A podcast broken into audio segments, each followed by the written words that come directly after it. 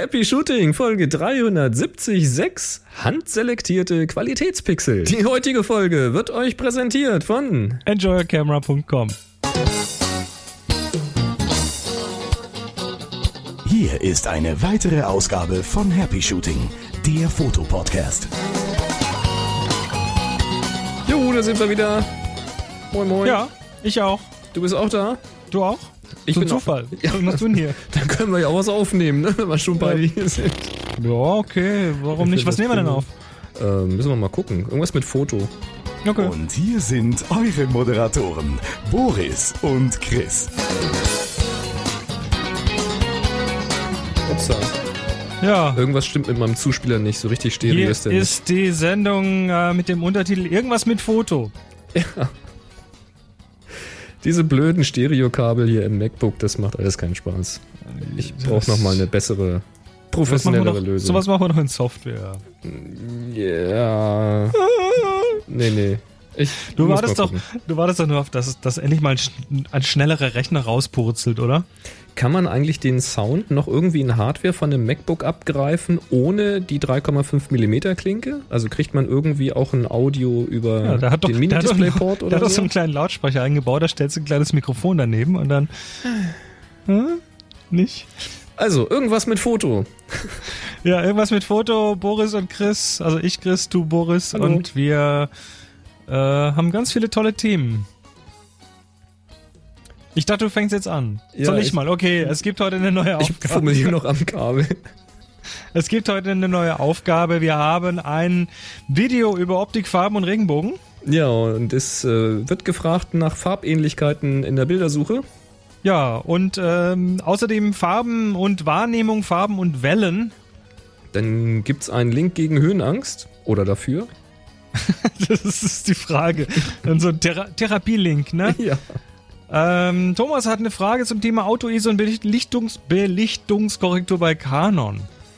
Ja, dann steht hier was von berechneter Fotografie. Wie weit? Genau, Com Com Computational Photography. Ich Mal hab mir das mal gerade übersetzt, das andere kann ich nicht aussprechen. so ein ganz, ganz kurzer Blick mal wieder, was da gerade so alles abgeht. Dann hat der Stefan äh, ja eine Frage zum automatischen Belichtungsabgleich in Lightroom. Da hast du ein großes Fragezeichen gehabt. Äh, Ja, und der Stefan auch. Und Markus hat einen Pixelstick. Ein Pixelstick. Und ich habe ein Interview, äh, haben wir glaube ich letztes Mal schon mal erwähnt, jetzt auch einen Link zur Mediathek vom äh, Jim Rakete Interview. Winn. Ja, ist tatsächlich so. Apropos Winn, es geht um Canon, Sony und das Megapixel-Rennen. Und es geht um eine Kamera mit einer eingebauten Motivklinge. Und es geht um einen Countdown. Ach so, ja. Again. Ne, wir fangen aber trotzdem jetzt an mit, mit was hören. Ähm, Wie immer ein Geräuschrätsel. Ja, da machen wir. Aber vorher haben wir doch was, ne? Haben wir nicht? Ach nee, haben wir nicht. Haben wir nicht. Ich muss. Äh, Du musst zu viele jetzt dein- Fenster. Sorry. Hier Dein ist, hier ist das, Zuspieler das äh, Geräuschrätsel von David.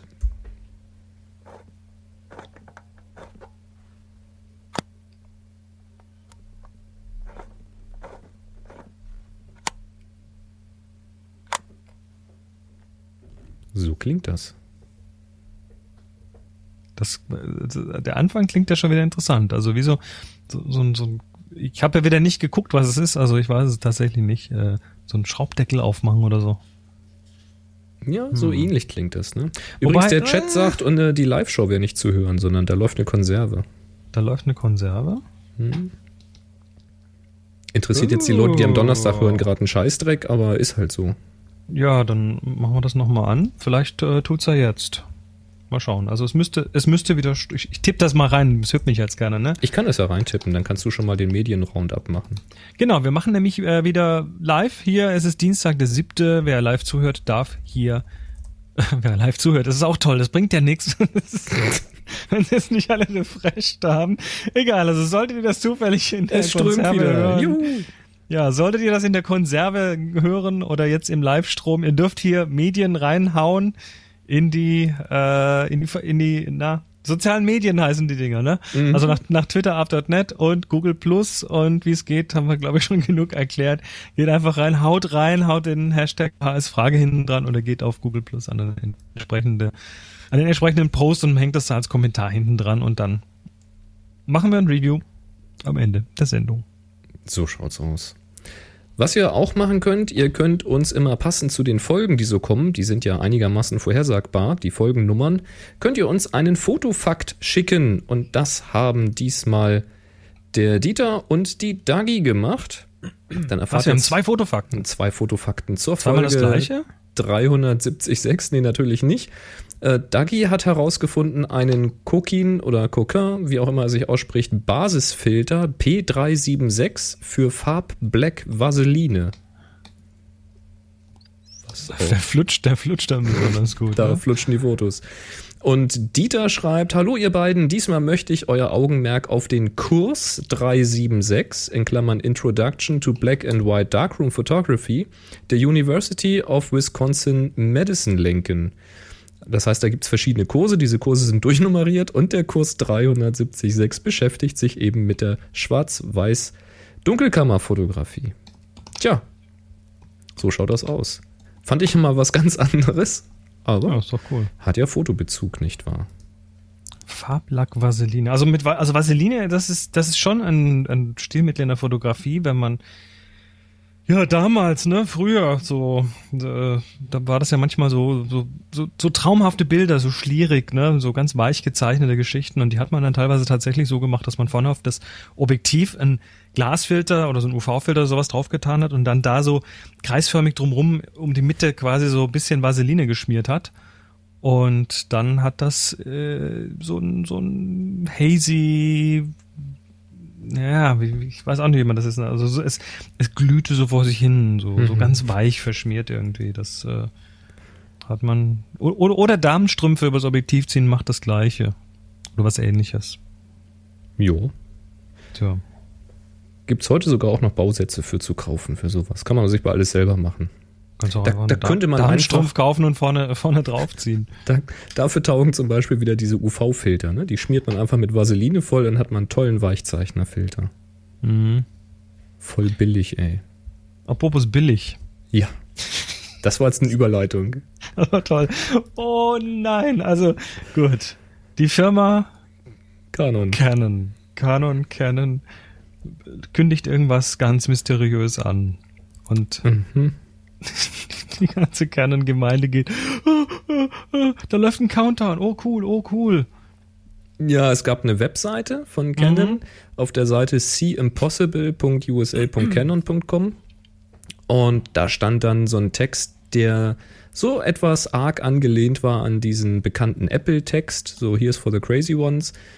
So ähnlich war dieser Text da auch, so nach dem mhm. Motto, das geht jetzt hier raus an alle äh, die eben glauben, dass es nicht ginge und die entschuldigen und prokrast prokrastinieren und ähm, ja und so weiter und so fort. Aber wir sehen das äh, Unmögliche, so we see impossible.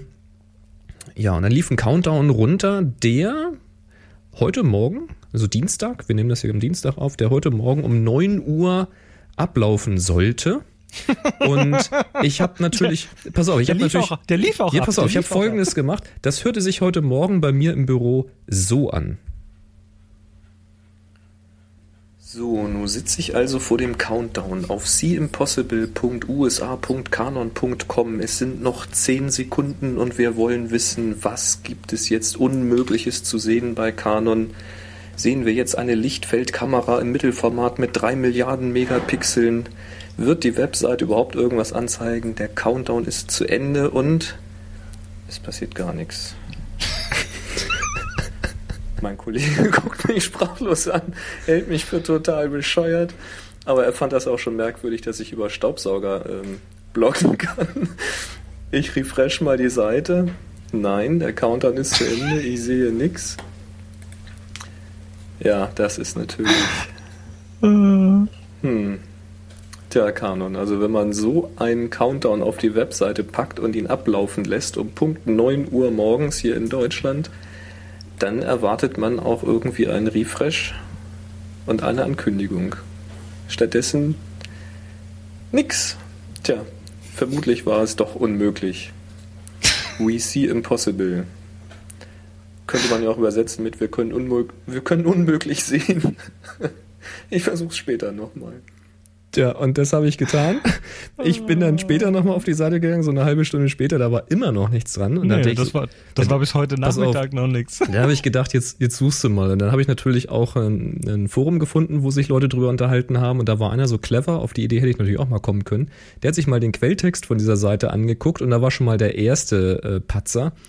Dieser Countdown hat nämlich überhaupt nicht die verschiedenen Zeitzonen berücksichtigt, weil es Richtig. gibt ja nur USA, ne? Ansonsten gibt's nichts. Und in, Aber- nicht, dass es in den USA auch verschiedene Zeitzonen gäbe. Also Genau. selbst das haben sie einfach mal geflissentlich ignoriert. Ich habe dann rausgefunden, dass es wohl um New York Ortszeit gehen soll, weil da wohl etwas vorgestellt werden sollte. Ah. Und das wäre in Deutschland dann drei Uhr gewesen. Tatsächlich kam dann aber schon irgendwann so, weiß ich, halb drei oder sowas war ich auf der Seite, da war dann schon was zu sehen. Und zwar, Ja, jetzt kommt der Knaller. Das äh, supergeile neue Mega Hyper sonst was Produkt, weil das muss man ja erwarten, wenn man so eine Ankündigung nein. zeigt. Und? Na? Es ist nur eine Branding-Image-Kampagne. Also Ja, so eine- so Canon hat jetzt. Ja, Canon hat jetzt also auch einen roten Würfel und stellt einfach mal so vor, was denn Canon so macht, dass sie eben in der Filmproduktion sind, dass sie in, im Medizinbereich unterwegs sind und dies Ah. und das und jenes und man kann da wohl auch äh, eigene Projekte hinschicken und erklären, was man so Tolles macht und dann können die damit werben. Naja, Also, also, also, außer heißer Luft. au- außer hei- heißer Luft, ähm, mächtigen, mächtigen JavaScript-Fuck-up auf der Webseite. ich meine, das ist, das ist, ich meine, sie haben ein Ziel erreicht, wir reden über sie, ne? Natürlich. Insofern war das vielleicht sogar alles Absicht. Oh Mann. Ja genau, die haben, die haben dem, Prakt, dem Prakti gesagt, ja mach da mal so, dass es runterzählt und dann einfach bei Null stehen bleibt. Mhm. Und äh, wir, wir generieren jetzt mal. ich meine, aber das, weißt du, das hat ja noch nicht mal irgendwie einen Shitstorm gegeben. Das war ja dann einfach so alle so, äh, okay, gähn. Und als dann endlich irgendwann diese, diese Inhalte da kamen, dann äh, ging die gerne. Also ich, ich hätte fast die Sendung nicht machen können, weil ich vor lauter, ich bin fast eingeschlafen. Ja, so ungefähr. Ja, ja, meine Güte. Ah. Aber immerhin, Kanon ist mal wieder in aller Munde. So ist es halt. Also mehr möchte ich darüber auch gar nicht verlieren, weil reicht auch. Next. Next. So, ich habe, ich habe, ja Moment, ich, ich habe so. gerade noch in die Shownotes das ähm, Kanon unmöglich sehen reingeschrieben. Dann, dann können wir ja mal sagen, dass äh, unsere Workshop-Planung äh, läuft. Naja, die läuft ja schon äh, etwas länger. Es gibt ja auch schon Ankündigungen fürs nächste Jahr. Und ähm, Ja. nur, nur so ein kleiner Hinweis, so ein winzig kleiner Hinweis. Ab November könnt ihr euch für den Klostergeist anmelden. Und mal gucken, was wir bis dahin noch an Terminen haben. Das geht nämlich gerade ähm, bei mir ein bisschen los. Das hat jetzt bei mir ein bisschen gehangen mit den Terminen. Chris hat mich da schon ein paar Mal angetextet. Aber ich muss immer ein bisschen warten, wie das bei uns in der Firma ist mit Termin nächstes Jahr. Und da ist jetzt ein wichtiger Termin gekommen, um den ich dann drumrum planen kann. Also da könnte es jetzt weitergehen. Ich habe drei Locations im Hinterkopf. Ähm, ich bin nicht ganz sicher. Ich möchte auf alle Fälle wieder einen Lichtworkshop machen in Nordheim. So einen drei Tage, so einen großen Lichtworkshop. Ich weiß noch nicht, ob er in der Brauerei stattfindet oder an einer von zwei anderen möglichen Locations, mit denen muss ich noch telefonieren. Müssen wir mal schauen. Also Brauerei ist schon immer geil, aber mal was Neues wäre ja auch cool, ne? Was Neues ist immer irgendwie spannend. Müssen wir mal gucken. Ja, und am Wochenende, jetzt am Wochenende Spielzeugladen. Richtig. Der dritte. Der ist aber schon voll. Der ist schon voll. Hm. Tja, müssen wir auch nicht viel drüber reden. Nö, machen wir einfach. Also für die, die teilnehmen, der kriegt noch Mail. So. Die Motivklinge. Also wir reden jetzt nicht von, von Monis Sendung, obwohl es da auch mittlerweile also in den letzten drei Wochen zwei neue Sendungen gegeben hat. ja, das, also ist, das ist ja exponentiell da. monismotivklingel.de. Man, man sollte es nicht glauben, aber da ist so richtig, äh, das, das war so ein richtiger, so, na, so ein Schub kam da. Mhm. Ähm, nee, worum es geht, ist was ganz anderes.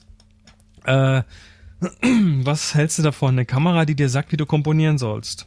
Also, du erinnerst dich, es gab Hab mal ich schon diese, mal gesehen, ja. ja, ja, es gab mal von Kodak diese kompakten, die, die so äh, Kompositionsvorschläge eingebaut hatten. Da hast du dann bei Komposition auf Gruppenbild gestellt und dann hat er dir so die Umrisse von ein paar Personen gezeigt auf dem Display und du konntest es so drüberlegen oder Porträt, wo das Gesicht hingehört und Ähm, Landschaft mit einer Sonne am Himmel. Genau, und so ein und- waagrechter und Palme Strich. rechts an der Seite. so ein waagrechter Strich für den Horizont und so ein Kringel, Ja. wo die Sonne reingehört für den Sonnenuntergang und so. Hm, da muss Also man das- immer warten, bis die Sonne da ist. Ja, das war, das war schon irgendwie ganz, äh, ja, ne, lustig, aber halt nicht wirklich, hatte nicht wirklich was mit kreativem Umgang mit dem Thema Fotografie zu tun. Ja, jetzt äh, gibt es wohl eine, ähm, ich weiß nicht, ob sie schon raus ist oder noch nicht, aber eine App für Android, die heißt Camera 51. Und die soll tatsächlich die, die Komposition analysieren vor der Kamera und dann sagen, so, jetzt muss die Kamera noch ein bisschen nach links, noch ein bisschen runter, noch ein bisschen so und jetzt abdrücken. Aha. Also die, die macht wohl so eine Mischung aus Gesichts- und Linienerkennung und was weiß ich und sagt dann, sagt dann so, äh, ist es jetzt besser. Also das ist vom Interface, ich habe mir das Video angeguckt, äh, ist das so, du hast dann so ein, so ein, so ein Kamerasymbol, also so ein, so ein Symbol von einem Smartphone und äh, dann noch so ein Viereck im Bild und du musst das quasi so bewegen, dass das Smartphone dann in, in diesem Viereck zu landen kommt und dann ist die Komposition toll. So, so. da bin ich aber gespannt.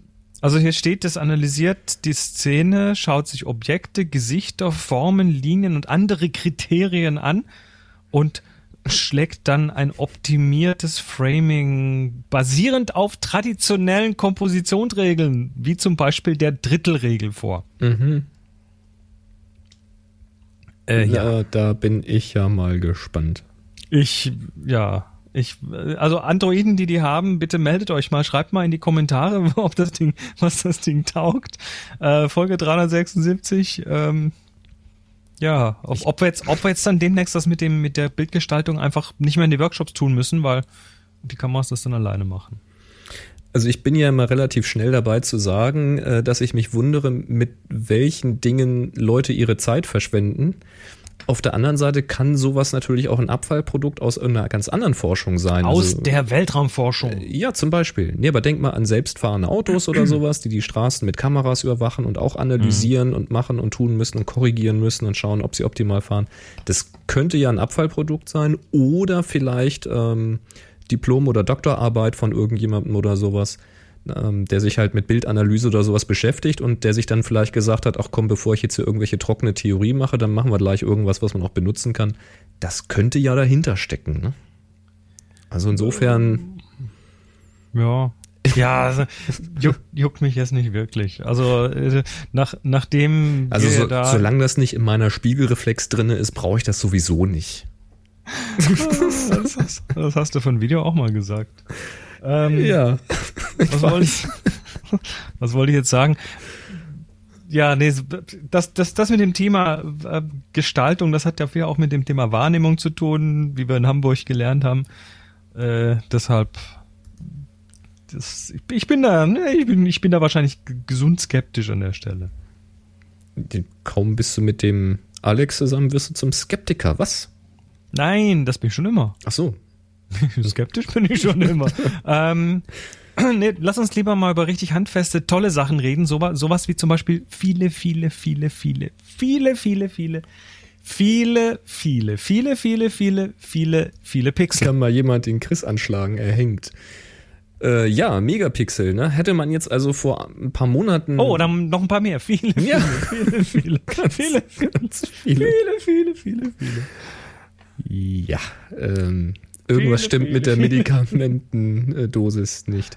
Ähm, vor ein paar Monaten haben wir noch gesagt, das Megapixel-Rennen scheint wohl zu Ende zu sein und man äh, konzentriert sich jetzt mehr auf ISO-Stärke, also bessere technische Bildqualität und nicht mehr höher auflösen, weil wer braucht das sowieso? Ja, scheinbar gibt's da doch einen Markt dafür, denn Sony hatte ja vorgelegt, mit der A7 da 36 Megapixel oder was, da ohne Anti-Aliasing-Filter, was ja wohl der Sensor ist, der auch in der Nikon D4 dann drin steckt, wenn ich das richtig im Kopf habe. Schlag mich, wenn es falsch ist. Ähm, Wie auch immer, jedenfalls geht's natürlich noch weiter, ja, denn so hat jetzt also Canon zum Beispiel ein ähm, 35 mm Sensor, also den sogenannten Full Frame angekündigt mit 46 Megapixeln. Soll dieses Jahr noch kommen zur Foto Plus 2014 in New York. Da hätte ich jetzt also gedacht, dass das die Ankündigung mit dem Countdown gewesen wäre, weil die findet nämlich im Oktober Schrägstrich November statt. Ich glaube, in der letzten Oktoberwoche ähm, startet die. Ähm, da wollen sie also 46 Megapixel im Fullframe-Format dann anbieten. Ich weiß jetzt natürlich noch nicht, was das für eine Kamera sein wird, ob das dann irgendeine 1D ist oder irgendwas ganz anderes oder eine 5D Mark irgendwas Plus oder so. Wir werden sehen. Und äh, Sony lässt sich dann natürlich nicht lumpen und hat also ebenfalls angekündigt, äh, auch 46 Megapixel Fullframe und ein weiteres Modell. Sony macht ja im Augenblick nicht alles nur einmal, sondern die machen das da gleich in verschiedenen äh, Würzungen. Und so haben sie auch ein Fullframe mit 54 Megapixeln angekündigt. Ähm, es ist allerdings wohl noch nicht bekannt, was das für ein Bajonett ist. Also ist jetzt nicht klar, ob das ähm, einfach neue A7s werden oder A6 oder A8 oder wie auch immer sie das rechnen und zählen.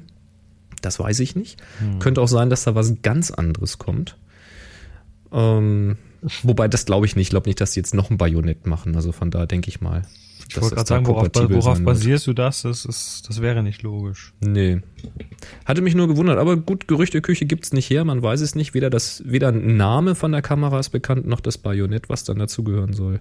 Aber die Pixelzahl ist schon mal bekannt. Aber die Pixelzahl ist durchgesickert und ich weiß jetzt nicht, wer von beiden aber Gerücht, zuerst ne? war. Also muss man, muss man sagen, Gerücht. Ein Gerücht, ja. Aber klingt ja durchaus plausibel. Also warum denn naja, nicht? aber Megapixel-Rennen, wieso soll es denn rum sein? Wenn man es technisch größer kriegt, also mehr die Zahl größer kriegt, weil größere Zahl verkauft sich besser, Punkt. Das ist ganz einfach. Ja, das ist sicherlich richtig, aber das, so langsam ist das Problem ja wirklich die Datenmenge, die du erzeugst. Ja, natürlich. Jetzt kann man natürlich, natürlich. sagen, Platt, äh, Plattenplatz kostet kein, kein Geld mehr, das ist richtig. Allerdings ist der Trend im Augenblick ja zu SSD. In den ganzen Notebooks sind SSDs drinne. Und die kosten halt schon noch verdammt viel Geld. Naja, und brauchst halt einen stärkeren Rechner. Da gibt's ja, gibt's ja. ja bald hier im, im Oktober den, den Apple-Event. Da gibt's Deswegen. dann wahrscheinlich den iMac Pro, ne? Da kommt dann der, der, wie hat's heute einer gesagt? Ne? Mac Pro und dann, nicht. dann ist der iMac Pro ist dann so ein bisschen kleiner, so donutförmig. Ja, so ein halber. Nee. Da kommen wahrscheinlich neue iPads oder so. Nee, aber das ist wahrscheinlich der Grund, warum sie ähm, Lightroom jetzt, äh, was haben sie gesagt, bis zu doppelt so schnell haben die ersten Gerüchteküchen gesagt. Das war jetzt wahrscheinlich notwendig, weil die Bilddateien auch immer größer werden. Ja, klar. Keine Ahnung. Also das, ich finde das technisch gesehen schon ziemlich beeindruckend, was da möglich ist. Also auch diese 36 Megapixel hier. Ich habe ja, ich schwärme ja immer von dieser Nikon D800, wenn ich äh, mal wieder Bilder sehe von Workshop-Teilnehmern, die so eine haben. Das finde ich schon extrem beeindruckend, was da möglich ist, weil es tatsächlich nicht einfach nur viele Megapixel sind, sondern eben gleichzeitig ein sehr hoher Dynamikumfang, den du damit einfangen kannst. Also Pixel mit einer sehr, sehr guten Qualität. Ähm, wie auch immer sie das hinkriegen, aber das ist schon sehr beeindruckend. Ne? Wir machen unsere Sensoren nur aus echten Qualitätspixeln. Selbstverständlich. Ne? Hier mhm. wird noch jeder Pixel handgeklöppelt. Mhm. Mhm. Genau. Eigens, du, die, die, die Pixel. Fabrik mit den tausend Leuten so ding, ding. Genau. Wir suchen nur die besten Pixel zusammen. Der, dieser Sensor ist nur aus besten Pixeln zusammengestellt. Hand, handselektierte Pixel. Handselektierte Pixel. Ganz genau. Kennt man ja bei Mikrofonen, ne? bei Stereomikrofonen. Macht ich hätte gerne mal einen Bildschirm, der, das, der diese Auflösung hinkriegt. Ne? So 54 Megapixel Bildschirm. Ah, das haben ja die iPhones auch bald. ja, wahrscheinlich gibt es eher ein Android, was das schafft. 54 Megapixel Bildschirm. Ja, das, ah. das haben die bald. Ja, ja. ja. Dauert nicht mehr lange. Also ich, ich finde es abgefahren. Ich muss allerdings tatsächlich sagen, ähm, also mir, mir, mir, wäre es zu groß. Mir ja. ist zu groß. Also ich, ich hätte schon, ich komme ja schon ins Grübeln, wenn ich mir jetzt einen 5D-Nachfolger holen sollte. Der hätte ja auch mal mindestens irgendwie 20, 22 Megapixel da habe ich schon ein bisschen Bedenken, wie ich mit den ach, Datenmengen dann klarkomme. Ach, jetzt war das kein Problem. Du nimmst ja so ein, so ein, so ein uh, Thunderbolt externes RAID-Gehäuse und packst mhm. dann da äh, drei, vier Terabyte Platten rein und spiegelst die irgendwie oder verratest die miteinander und hast dann irgendwie sechs Terabyte im Zugriff. Und da kannst du erstmal die nächsten paar Jahre Bilder draufknallen. Überhaupt kein Problem. Ja, du brauchst wieder mehr Speicherkarten. Irgendwo, wurde, irgendwo war doch jetzt länger. gerade die Rede von einer 10 Terabyte Platte oder so. Im Grunde genommen müsstest du dann ein, ähm, wie heißt der Anschluss Lightning, ne? Bräuchtest jetzt noch einen, einen, einen Lightning-Connector und eine schnelle Speicherkarte, damit du die Daten auch schnell auf den Rechner kriegst und so. Ach, also ich finde das schon. Nee, wenn dann Thunderbolt 2 direkt an der Kamera. Weißt du, was jetzt natürlich die Krönung wäre, wenn das 46 Megapixel wären, aber sie da alle Farben zusammen addiert haben und das eigentlich nur ein Drittel von dem ist. Ja, wir lassen uns mal überraschen. Also da kommt noch einiges auf uns zu und das wird nicht am Ende sein. Ich prognostiziere jetzt schon 60 plus Megapixel in zwei Jahren. Naja, und es geht natürlich in größere Sensoren rüber, weil das wird mehr, kommen. Ja. Mehr, mehr Sensorplatz ist natürlich, wobei dann werden die Kameras schwerer, werden die Objektive schwerer, musst du wieder Geld zurücklegen, dass du für den nächsten Chiropraktiker-Aufenthalt und so. Ja, aber das, das digitale Mittelformat, das wird ja nun günstiger. Das äh, ist ja so, das kann man beobachten und ich kann mir schon vorstellen, dass die Sensorgrößen dann noch wachsen werden. Das ist im Augenblick einfach noch viel zu teuer.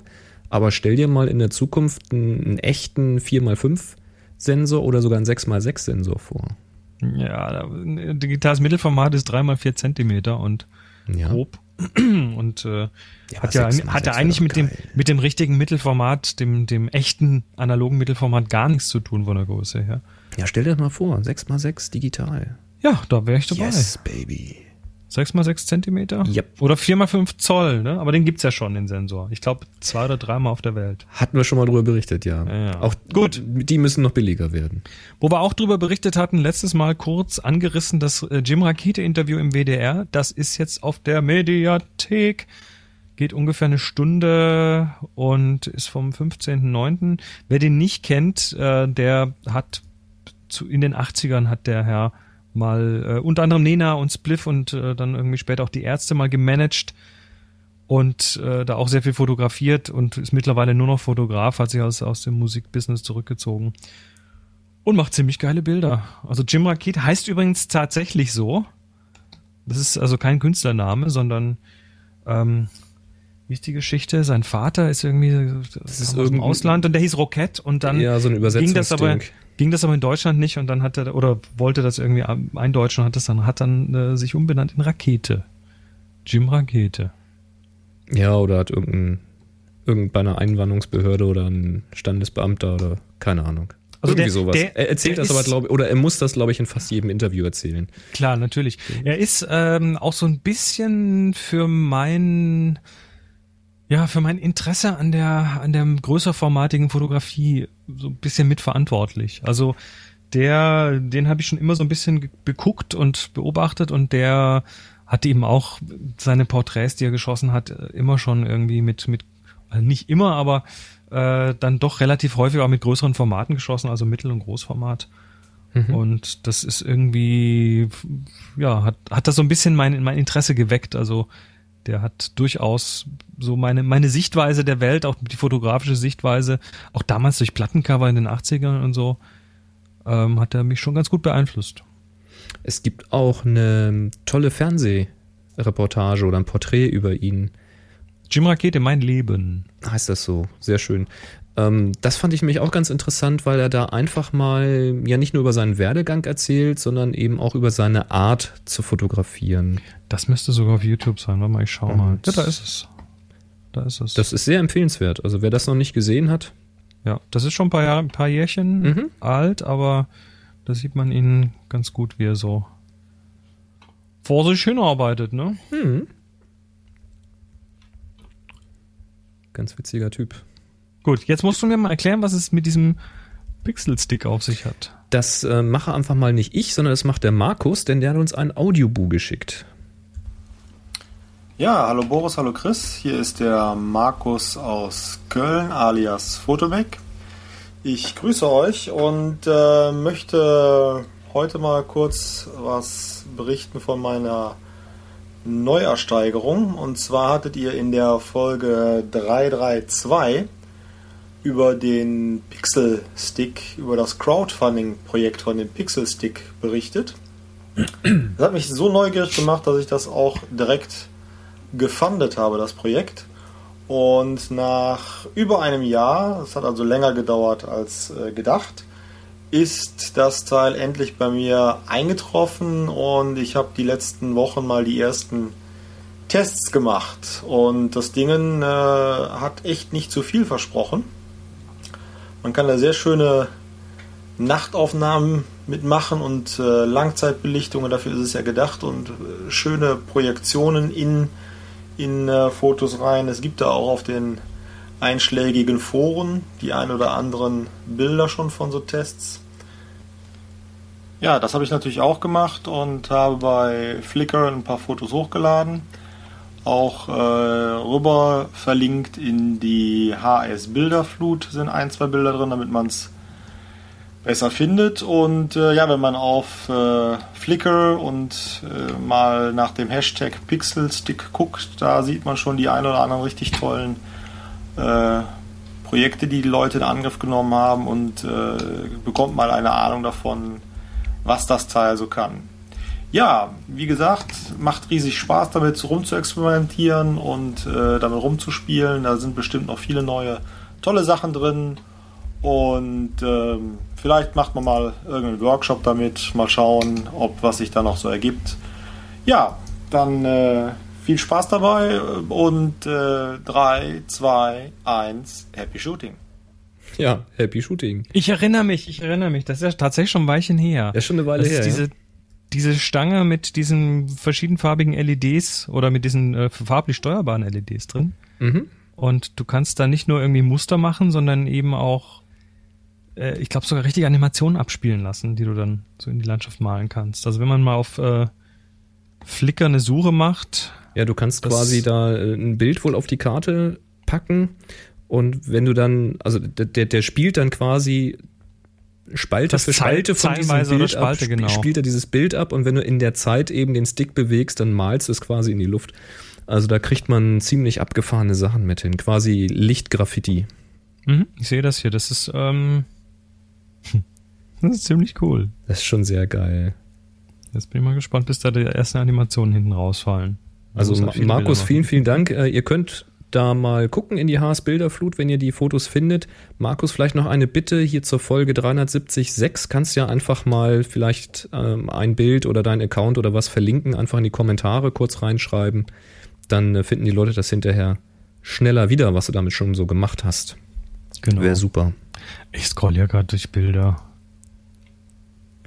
Das ist ja, Schon sehr abgefahren, ne? das ist schon ziemlich abgefahren. Ich habe ja damals auch überlegt, ob ich da mitmachen soll und dann hat mich das war, es war nicht ganz so billig, ne? War ich dann doch ein bisschen abgeschreckt. Ja, das ist auch richtig Hardware. Also das ist Ja, nicht, nur, nicht nur dieses Teil, wo die LEDs drin sind, sondern da ist auch ein Steuergerät dabei und so. Ja, so ganz trivial ist es halt Batterien nicht. dafür und Mhm. so. Das ist, das ist ja nicht ganz, genau, nicht ganz so trivial. Ja, dann habe ich das halt dann doch nicht gemacht. Aber wenn man so die Bilder sieht, dann mm, das, so für Inzighofen wäre das schon ziemlich cool, sag ich mal. Ich finde das lustig. Da hat irgendeiner bei Nacht eine Kanone fotografiert. So eine, so eine alte Kriegskanone aus irgendeinem, auf irgendeinem Gelände und vorne, wo, wo der Lauf ist, kommt ein Bang raus. So ein Comic Bang, oder was? genau, ein Comic Bang. Lass uns mal gerade gucken. Äh, Pixelstick, wo ist denn die Webseite? Was kostet denn der, ThePixelstick. Ach so. Pixelstick. Äh, Wie Pixel. 200 Full Color RGB Dinger, bla bla. Order now. Moment, ich gucke. Ich Guck gucke, du mal, du hast die gucke. schnellere Leitung, jawohl.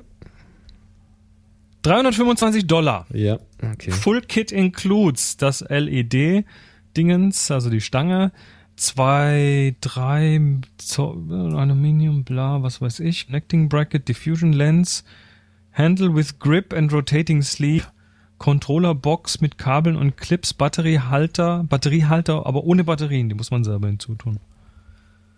ja, und eine Tragetasche. Mhm.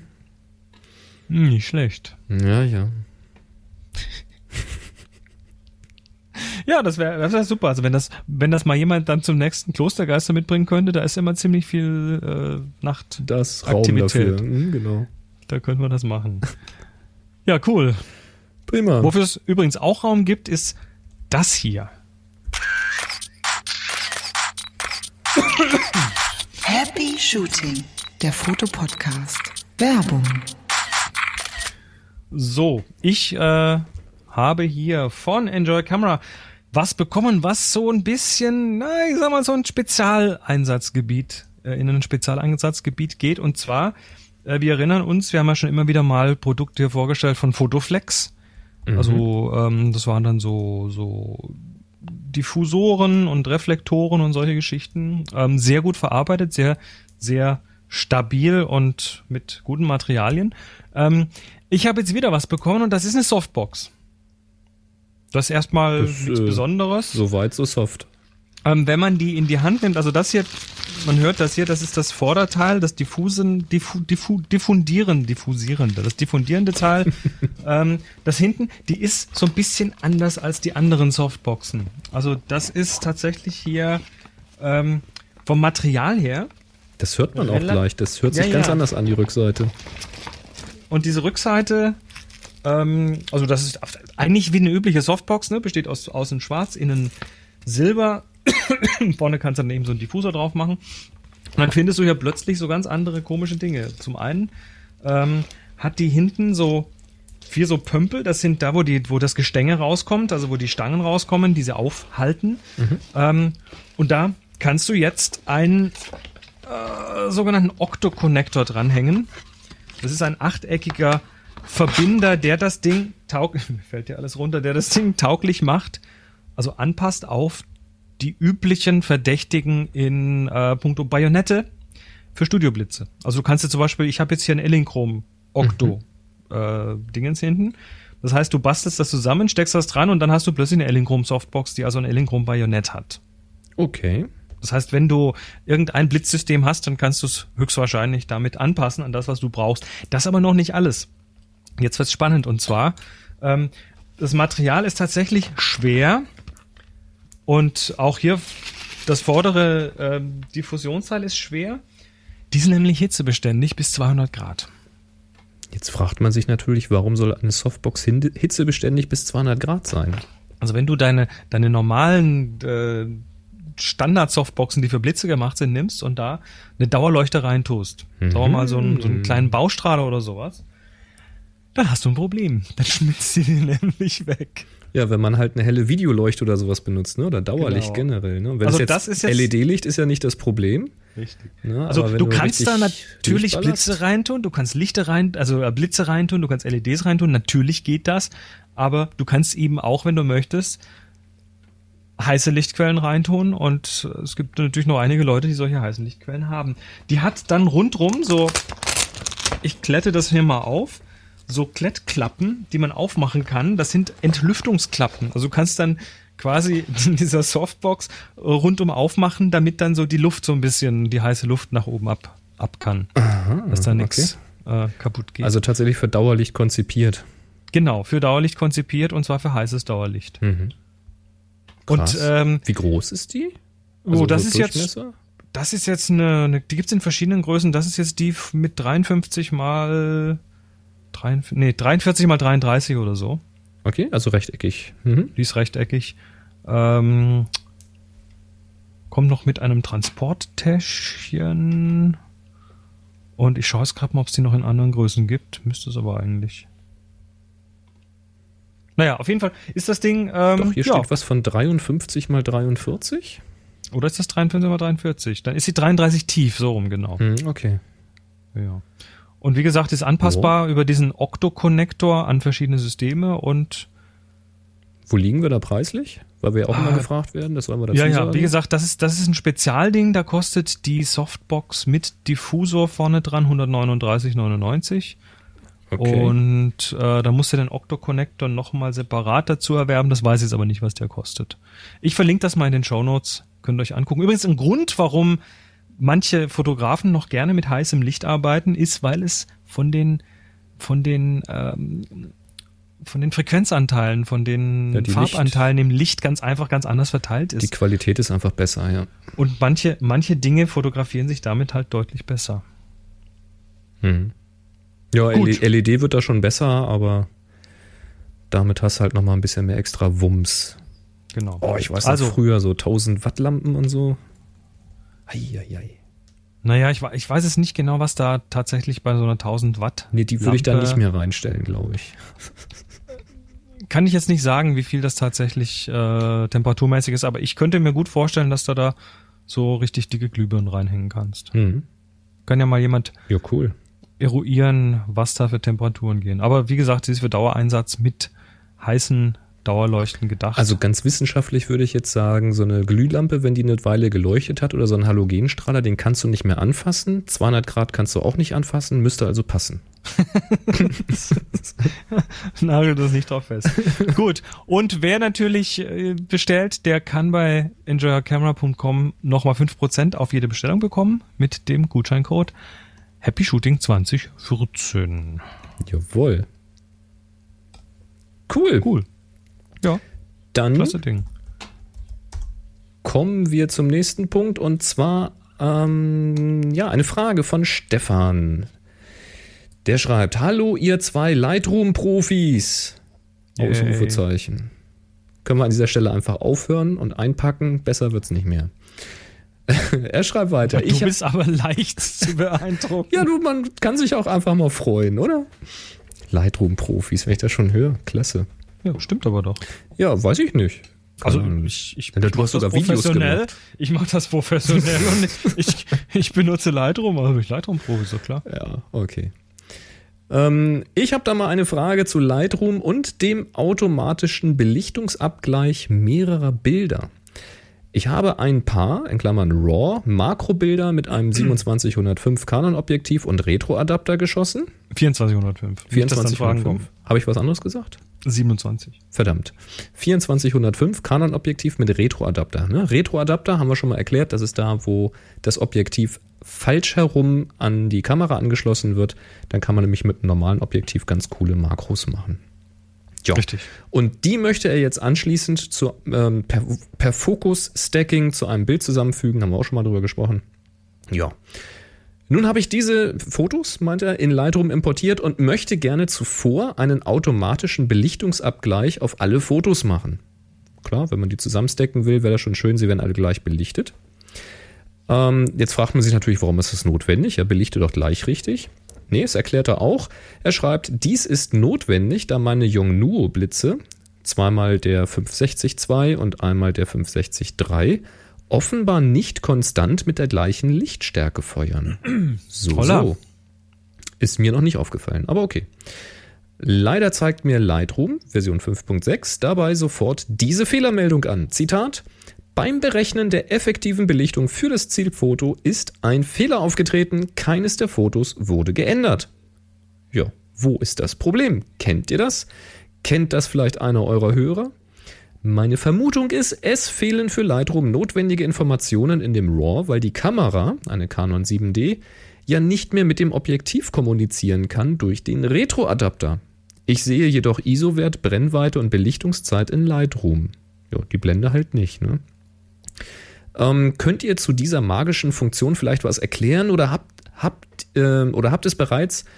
Und ich habe die Folge nur noch nicht gefunden. Ich habe dazu leider im Netz bisher nichts gefunden, was mich weiterbringen könnte. Habt ihr da eine Idee? Viele Grüße. Vielen Dank für eure Hilfe. 321 Happy Shooting, Stefan. Jetzt habe ich dich vor der Sendung erstmal gefragt, was meint er Ja, eigentlich mit automatischem Belichtungsabgleich mehrerer Bilder? Bin ich mir jetzt aber auch nicht mehr ganz sicher. Also ähm, gibt es eine Funktion in Lightroom, in der du mehrere Bilder auswählst und dann sagst, mach die mal gleich in der Belichtung? Also ich kenne den, Ich diesen. Auto-Knopf, der quasi das Bild analysiert und dann in Belichtung äh, ja, quasi, der, der guckt, wo, wo der Schwarz-Weiß-Punkt ist und dann versucht das irgendwie zu optimieren. So, naja, mehr schlecht als recht meistens. Dieses Autotone, ne? Dieses Autoton, genau. Mhm. Aber dass jetzt es eine Funktion geben würde, die quasi äh, mehrere Fotos in eines, äh, in, in mehrere Fotos dann auf eine gleiche Belichtung trimmt, ähm, ist mir nicht bekannt oder ja, vielleicht weiß ich es einfach nicht, aber habe ich in der Form noch nicht gesehen, dass es nur Lightroom ist. Bist du sicher, dass du das nicht irgendwie nach irgendwie nach äh, nach Photoshop nimmst und da irgendwie was versuchst? Das ist die eine Frage. Und die andere, die mich ja eigentlich noch viel mehr wundert, warum die nicht mit der gleichen Lichtstärke feuern, diese Blitze. Also, Also Das außer man ich- feuert zu schnell, wenn sie jetzt noch nicht ist die- aufgeladen sind oder genau, so. das ist die Idee. Feuerst du da relativ schnell? Brauchen die einfach noch ein paar Sekunden länger, um sich äh, voll aufzuladen? Hm. Das wäre auch eine Idee. Oder selbst, selbst wenn die, wenn die nicht jedes Mal exakt 100% gleich feuern, dann müsste das doch zumindest in einem, was weiß ich, in einer Zehntel-Blendenstufe oder sowas liegen. Also in einem Bereich, wo es, Mhm. wo es mit dem bloßen Auge wahrscheinlich gar nicht wahrnehmbar ist. Hm. Also das wundert mich auch, dass er da offenbar so krasse Unterschiede drin hat, dass er die erstmal angleichen möchte. Das Also ich ja, gehe das jetzt ja mal schwer davon- sein. Ich gehe jetzt mal schwer davon aus, dass er, äh, also du, Stefan, dass du hier manuell belichtest, also dass du quasi alle Bilder gleich von der Kamera her gleich belichtest, also dass da nicht, was Fokus ändern, also Fokus-Tagging heißt, du machst mehrere Bilder mit verschiedenen Entfernungseinstellungen, mit ganz Mhm. leicht geändertem Fokus und das kann natürlich schon ähm, sein, dass sich dadurch auch so ein bisschen die Belichtung ändert. Also weil halt das Bild sich dadurch natürlich auch ein bisschen ändert. Das, manche Bereiche werden weicher, manche werden härter. Aber so drastisch dürfte das Ja, nicht bei sein. einer manuellen Belichtung dürfte sich da bei diesen minimalen Fokusdrehereien nichts ändern. nicht. Das Objektiv, Eigentlich was er nicht. beschrieben hat, hat auch eine durchgängige Blende von 4. Das heißt, da ändert sich auch nichts, wenn er da dran dreht. Also das ist schon... Und der Retroadapter. Also mich wundert das jetzt, dass Ich A, auch- dass es so eine Funktion geben soll und B, also ich vielleicht vielleicht ist es auch was ganz Simples, vielleicht ist es auch tatsächlich nur Auswählen aller Bilder und auf Autoton klicken. Also das ist dann auch der einzige Button, den ich kenne, der da irgendwas automatisch macht. Mir wäre jetzt allerdings neu, dass der, ähm, dass der jetzt irgendwie noch einen Blendenwert oder sowas haben müsste, weil er hat ja EXIF-Daten, weißt du? Er hat ja Belichtungszeit, er hat ja, Ja, ISO, er hat das ich- ja alles. Ich scanne hier auch Bilder mit dem Scanner ein, analoge, und die haben keine EXIF-Daten und trotzdem. Der, der guckt oder, doch nur, was zum, ist das, zumindest, was ist das zumindest keine hellste im Bild, was und ist so. das dunkelste im Bild, da muss er Weißpunkt, Schwarzpunkt anpassen und so Zeug macht er doch da. Also unser Katzenfreund im Chat sagt, äh, in Lightroom kann man ja auch die Einstellungen von einem Bild auf das andere übertragen. Ich meine, das wäre natürlich der Ansatz, den ich da eh hätte. Ähm, ein Bild bearbeiten und dann diese Belichtung auf die anderen Bilder oder die Belichtungskorrekturen auf die anderen Bilder übertragen. Aber Das wenn die alle ungleichmäßig sind, dann Genau. hast du ein Problem. Damit kriegst du sie nicht angeglichen. Damit würdest du dann eine Korrektur auf alle übertragen, aber wenn die alle anders sind, klappt Und der das sagt nicht. Lightroom 5.6 und die Fehlermeldung beim Berechnen der effektiven Belichtung für das Zielfoto ist ein Fehler aufgetreten. Keines der Fotos wurde geändert. Hm. Ja, das, äh, Das geben wir dann an dieser Stelle einfach mal weiter, weil ich kenne diese Meldung nicht. ich muss, muss mal gucken. Also für mich ist das neu. Vielleicht ist das eine neue Funktion in 5.6. Also ich habe das gerade hier mal neben mir geöffnet. Ich gucke hier mal so ein bisschen durch. Also ich finde da nix, was äh, darauf irgendwie hindeuten würde. Ist alles nur dieser Autoton, natürlich Auto-Weißabgleich gibt's. Komisch. Du, wir geben das einfach mal so weiter. Also Autoton Ja. sollte funktionieren. Das bezieht sich dann nicht auf diese, auf diese EXIF-Daten. Das muss klappen. Und wenn es noch irgendeine andere Funktion ist, Stefan, dann melde dich einfach nochmal.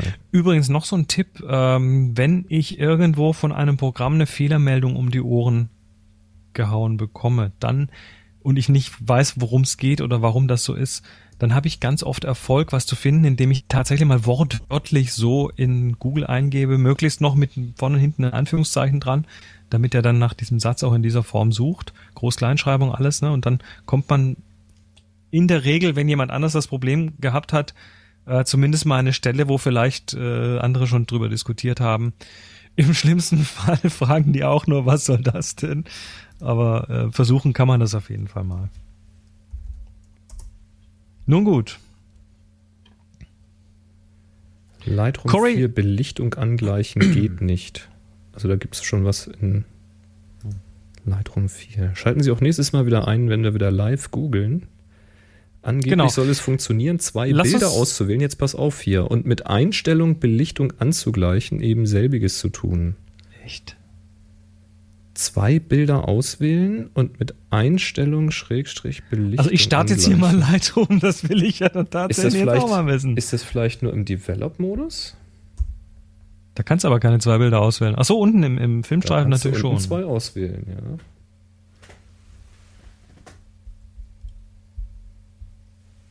Ich lerne hier gerade noch was Neues. ne, set keyword develop, remove, reject, ne. So, und jetzt gehen wir mal in Develop-Modus. De wie Develop. Das ist jetzt total spannend für alle. Aha. Remove Photo from Settings. Ich habe das Match Englisch. Total Exposures unter Setting. Ach nee. Das ist äh, Ja, ja, ich sehe es jetzt Alt gerade. Shift Command M. Ich sehe es jetzt gerade und ich kriege jetzt auch diese Fehlermeldung auf Englisch. There was okay, okay, wenn wir jetzt Moment, jetzt da müsst ihr jetzt durch. Bei mir Ähm, geht's. ja, ich ich gebe das jetzt mal hier ein in unseren in die allwissende Müllhalde. There was an error calculate also alle, die das jetzt nicht hören wollen, mal zwei Minuten vorspulen. Ja, wir haben Kapitelmarken. There was an error calculating the effective exposure for the target photo. So, das muss reichen. So, und jetzt schmeißen wir was raus. Ist ja abgefahren. Adobe Com Ich kannte diese Funktion bis jetzt noch nicht. Nein, warum, ich auch nicht. warum ist die mir noch nicht untergekommen? Die gab's schon in vier. Er sagt, your target image is likely lacking EXIF data for at least one of the important parameters, ISO f-stop shutter speed. Also anscheinend hat das möglicherweise okay. damit zu tun. Problems. Also ich habe hier auch tatsächlich, Krass. jetzt machen wir das nochmal, Settings. Also danke Stefan an dieser Stelle, dass du uns auf diese Funktion aufmerksam gemacht hast. Ähm, das ist ja abgefahren. Aber jetzt habe ich hier drei analoge Bilder und da hat das problemlos funktioniert. Tja, Also die ich gescannt habe. Die haben natürlich EXIF-Daten, der Scanner hat ja EXIF-Daten. ja. Ja, hm. Hm. Interessant. Ich hatte bisher noch nie eine Anwendung für sowas. Aber live lernen in der Sendung. Natürlich. So viel, so viel zum Thema Photoshop-Experten. Ja, ganz genau.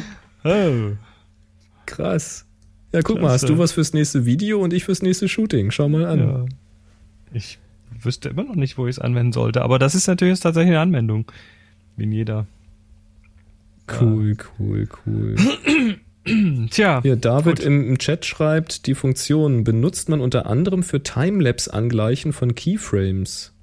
Holy Grail Sonnenuntergang. Ah. ah, das liegt dann, also deshalb weiß ich nicht, weil ich mache keine Timelapsen.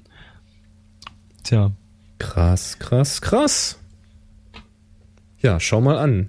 Das, ähm, ich habe ja noch ein paar Fotos. Ich habe ein bisschen auf der Weide fotografiert neulich und ähm, da sind wegen Lichtverhältnissen auch unterschiedliche Belichtungen dabei. Das probiere ich mal aus. Ist ja lustig. Schön. Aber wo der Fehler herkommt, wissen wir trotzdem nicht. Lass uns über was anderes reden. Machen wir weiter. schnell, schnell weg hier. Schnell weg hier. Ähm, Cory Doctorow. Bekannt als Computational äh, Photography das Genau, bekannt als äh, Science-Fiction-Autor, aber eben auch als Schreiber bei boingboing.net. Mhm. Ähm, hat ja so einen kleinen Artikel mit der Überschrift How AIs are rewriting photographic history. Wie künstliche Intelligenzen die fotografische Geschichte neu schreiben. Mhm. Und da denkst du, was, weiß, was, was denn hier? Dann erzählt er die Geschichte von ähm, Rob Smith. Das ist ein AI-Forscher, also ein Forscher rund um die künstliche Intelligenz, den es kürzlich mal ähm, ja, die Kinnlade hat runterfallen lassen, als er nämlich Urlaubsbilder auf äh, Google hochgeladen hat Ja. und Google äh, mit, mit seinem vollautomatischen Optimierungsprozess dann Folgendes gemacht hat. Hat aus mehreren Bildern Teile genommen Mhm. und die zusammengebaut zu einem neuen Bild. Was? Also das ist jetzt, das Beispielbild ist er und seine Frau und die gucken da in die Kamera und beide lächeln sie nett und Ich muss das mal aufmachen. Ja. was, was äh, Google anscheinend da gemacht hat, ist äh, algorithmisch auszuwählen, wo sind die schönsten Lächeln drauf und äh, die dann zu einem Bild zusammengewürfelt hat. Also ein Bild erzeugt hat, was in der Form nie stattgefunden hat. Das heißt, das Bild, was wir dann im Blog sehen, das gab's so nie? Gab's so nie, sondern es gab nur ähnliche Bilder. Also hat er mehrere hochgeladen. Es Okay. gab ähnliche Bilder und die sind von Google quasi zu einem Bild äh, synthetisiert worden. Quasi die Gesichter ausgetauscht. Computational Photography. Okay, sehen wir auch irgendwo die Originalbilder dazu? Nee, siehst du hier nicht. Ah, Das ist halt nur ein ganz kurzer Artikel. Ähm, note the position, also hier no, äh, beachtet die Position meiner Hände, den Menschen im Hintergrund und das Lächeln meiner Frau. ich übersetze das jetzt hier gerade. Actually, these photos, äh, in der Tat waren diese Fotos Teil eines Bursts von zwölf Bildern, den er mit, das er mit dem iPhone gemacht hat. Mhm. Oder sein, sein Schwiegervater, weil der den Knopf aus Versehen so lange runtergedrückt hat. Mhm. Und er hat dann zwei von den Bildern hochgeladen. Und dann hat Googles Algorithmus gesagt, oh, die sind ähnlich. Ich guck mal, wie man die am schönsten zusammenbaut zu einem richtig schönen Bild. Warum nicht? Aber automatisch finde ich schon ein bisschen spooky. Ich meine, ja, natürlich, ich meine, das, das ist eh das Ding Google, das muss man ja absch abschalten, diese Automatiken, diese Optimierungsautomatiken. Äh, sonst macht Google alles Mögliche mit deinen Bildern. Aber naja, mach ein Burst-Bild und dann diese Auto-Awesome-Funktion heißt die, glaube ich, die baut das dann irgendwie zu, zusammen. Das, die macht ja auch aus, aus irgendwelchen Serienbildern so kleine Anim Animationen und solche Geschichten. Aha, Ähm, witzig. und ich sag mal, äh, Mathematiker und Algorithmus-Freaks sind da natürlich völlig begeistert, aber ich finde das ja schon so ein bisschen beängstigend. Da, werd, da, werd, da werden Fotos gemacht, die, die es so nie gegeben hat. Da werden Momente erzeugt. Ja gut, das machst du mit Photoshop am Ende aber auch, ne? Aber dann ist es eine bewusste Entscheidung von dir. Dann ist es nicht ein Algorithmus, der Das sagt, ist schon richtig, ja. ich guck mal, ich, ich entscheide jetzt mal, wo es am schönsten ist und äh, Das dann ist quasi Photoshop euch für zusammen. jedermann. Photoshop for the rest of us. Vollautomatisch, ne? Natürlich. Vollautomatik.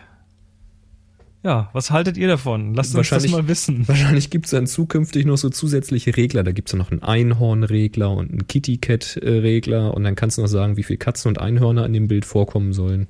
Also ich frage mich halt, wie weit geht das noch? Ich meine, Computational Photography hatten wir schon öfter mal so dieses Thema Linsen, äh, Unreinheiten, also also Verzerrungen und solche Geschichten, die rausgerechnet werden schon in der Kamera und so, das oder dann später in Lightroom, ohne dass man was damit, ohne dass man es weiß. Das, da habe ich mich schon fast dran gewöhnt, aber an das hier, ah, Ja. heilige Scheiße. Ja, jetzt pack das zusammen mit der News von vorhin, mit der Kamera, mit der Motivklingel. Dann brauchst du Richtig. eigentlich gar nicht mehr gucken. Da läufst du einfach nur rum, zwischendurch vibriert das Telefon kurz, macht selber einen Burst. Ja, du kannst die Kamera kannst du einfach irgendwo am Kopf befestigen und einfach durch die Gegend laufen. Wenn du nach Hause kommst, hast du coole Fotos. Warum denn nicht? Ich bin sprachlos, sprachlos. Ich bin sprachlos.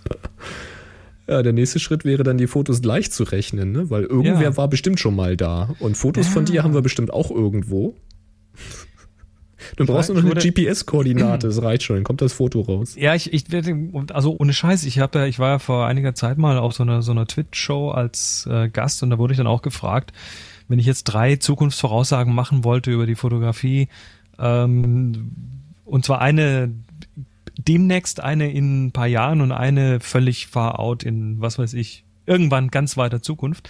Und die für die ganz weite Zukunft, ich meine, ich denke jetzt schon, dass es da irgendwann hingeht. Also die, die haben es nachher fotografische Archäologie genannt. Also du, du rekordest einfach mal alles.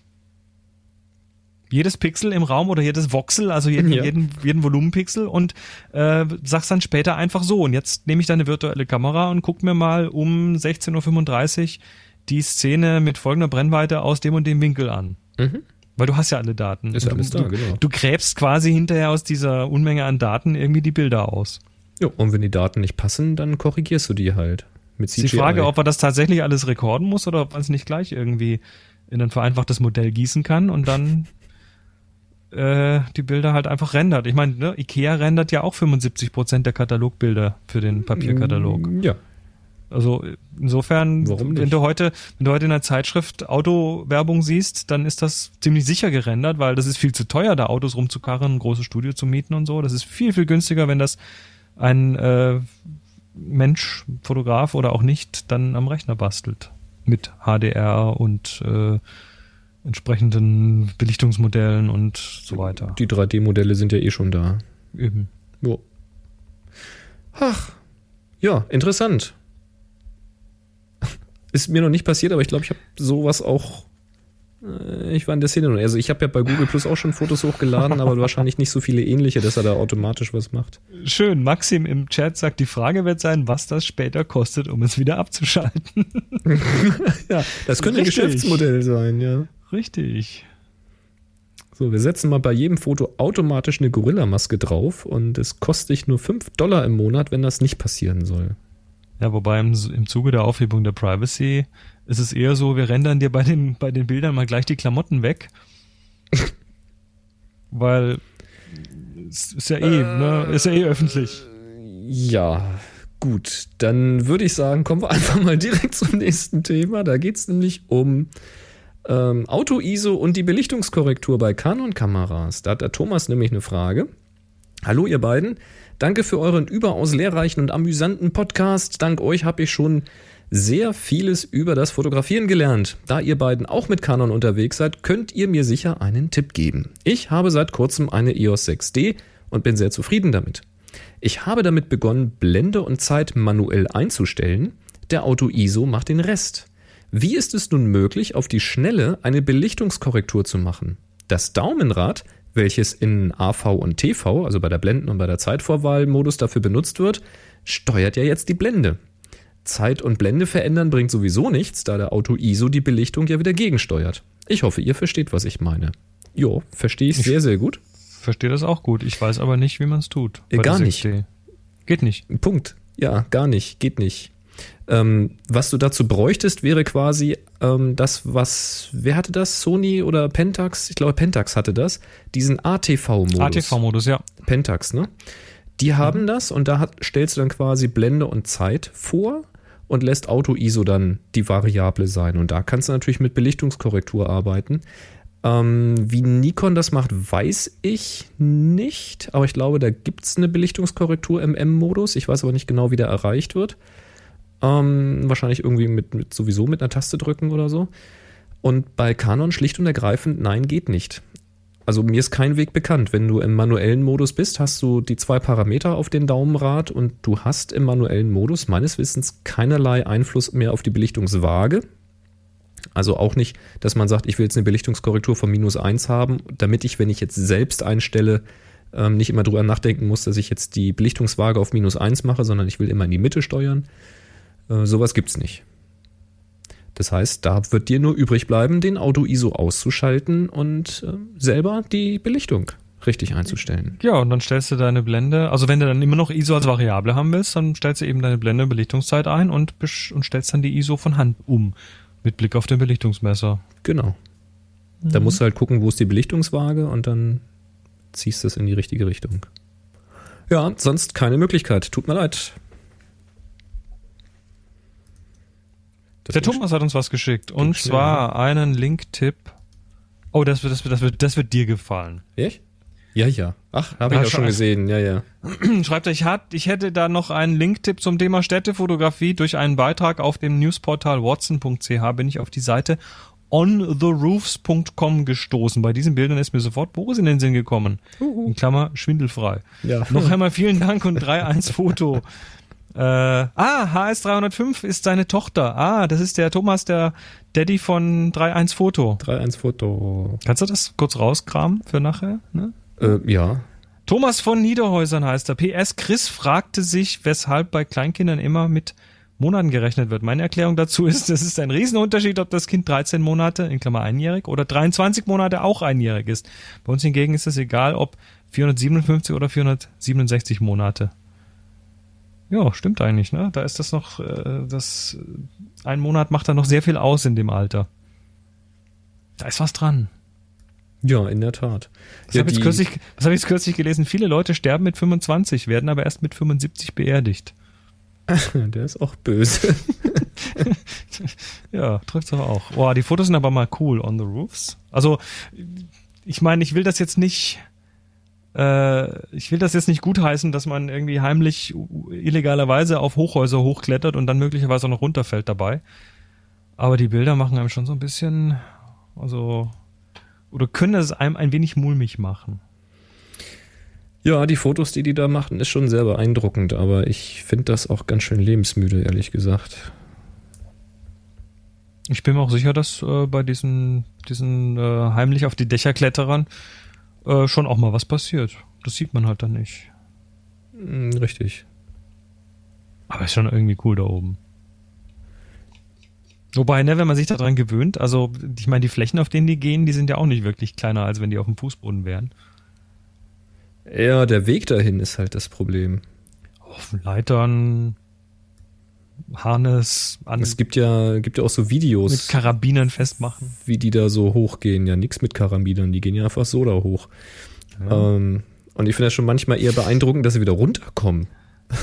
wenn die sich dann da irgendwo lang dran, also weißt du, so hochkraxeln, das geht ja immer noch, aber wenn du den Weg wieder runternehmen sollst und du siehst nicht, wo du hintrittst, das ähm, ist ja eher, also runter finde ich ja kniffliger als rauf. Wieso? Die, sind- die sind ja hochgegangen, da wissen die ja den Weg und dann wissen die ja auch automatisch, Natürlich.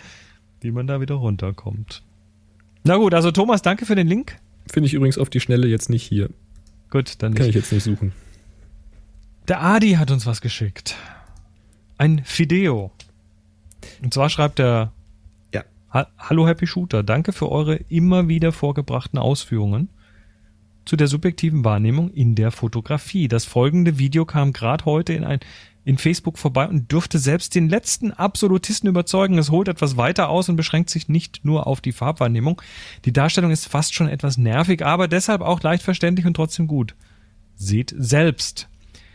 Und dann kommt der Link zum Video, das packen wir in die Shownotes. Und dann schreibt er, ich zweifle im Moment, ob ich mich noch mit Farben befassen sollte oder nur noch Schwarz-Weiß-Fotos machen sollte. Zumindest sehe ich den Weißabgleich schon viel entspannter. Für mich ist der ab sofort immer richtig. Tschüss, Adi. Ja, du hast das angeschaut. Ja, ich habe mir das angeguckt und musste sofort an euren Workshop in Hamburg denken, wo es um die Wahrnehmung und die Psychologie geht, weil in diesem Video geht es eben darum, dass es tatsächlich bei uns Menschen bestimmte Dinge gibt, von denen wir nicht sicher untereinander sagen und auch nicht kommunizieren können, ob es dasselbe ist, was wir da wahrnehmen. Weil Wahrnehmung eben extrem subjektiv ist, ja. Da gehört halt Geschmack dazu und da gehört auch die Farbe dazu. Das heißt, wir beide sehen eine Farbe und wir würden beide sagen, dass es rot ist. Wir können aber nicht mit absoluter Sicherheit feststellen, dass das wirklich, dass, dass, dass du denselben Farbreiz empfängst in deinem Hirn wie ich. Das kann sein, dass deine Welt ganz anders aussieht und wir uns trotzdem über dieselben Farben unterhalten. Und das ist halt total spannend und da geht das Video mal drauf ein. Fand ich äh, ziemlich, ziemlich passend zu eurem Workshop. Das wäre doch, das wäre doch langweilig, wenn, wenn wir die Welt alle gleich sehen würden. Vielleicht ist es ja so. Vielleicht ist es ja wirklich langweilig. Aber wir haben keine Möglichkeit, das rauszufinden. Langweilig oder langwellig? Langwellig? Das ist ein schöner Übergang. Natürlich. Es ist kürzlich über Twitter ging von dem Account Science Porn äh, wurde ein Bild gepostet und zwar geht's da über Wellenlängen und das ist ein animiertes GIF und da siehst du, ja, da siehst du eben äh, sehr deutlich und sehr goldig dargestellt, wie rot halt eine längere Wellenlänge ist, orange ist ein bisschen kürzer, grün ist noch kürzer und blau ist ganz kurz. Und äh, da will ich jetzt gar nicht so viel vorweggreifen. Äh, Schaut euch das einfach mal an, Happy Shooting und .de und dann die Folge 376. Ähm, das ja sucht nach Science Porn und Wellenlängen und dann findet ihr das und äh, ich könnte da ich ich glaube, ich kann einfach 20 Minuten davor sitzen und mir das angucken und finde es immer noch cool. Jawohl. Ja, so, eindrück, so eindrücklich, ne? so eingängig. Das ver- das vergisst du nie wieder, wenn du diesen kleinen blauen hoppelnden Dings da gesehen hast. So, ich will aber auch ne, ne, ne, ne. Das, äh, ja, ja nicht, ja, ich- nicht, nicht so viel erzählen. nee, Gut. selber gucken. selber gucken. Spaß haben. Dann wisst ihr in Zukunft immer, welche Wellenlängen länger und welche kürzer sind. Apropos Wellenlänge. Ja. Wellenlänge ist ja auch für Farbe zuständig. Mit Farben geht's gleich weiter. Der Gerd hat nämlich eine Frage, die wir an dieser Stelle einfach mal an die Hörerschaft weitergeben möchten. Quasi so an, ähm, wie sagt man, das äh, Crowd-Thinking oder so. Wie auch immer. Er schreibt jedenfalls, ich hätte eine Frage. Aus einigen Webseiten kenne ich die Möglichkeit, Bilder nach Farbähnlichkeit zu suchen. Mich würde, ähm, was? Mich würde es meine eigene Sammlung interessieren. Also für seine eigene Sammlung interessieren, nehme ich an. Wenn ich drei grünliche Bilder habe, würde ich gerne aus meiner Sammlung ein ähnliches Bild vorgeschlagen bekommen. Kennt ihr so ein Tool? Vielen Dank und beste Grüße aus Korea. Gerhard.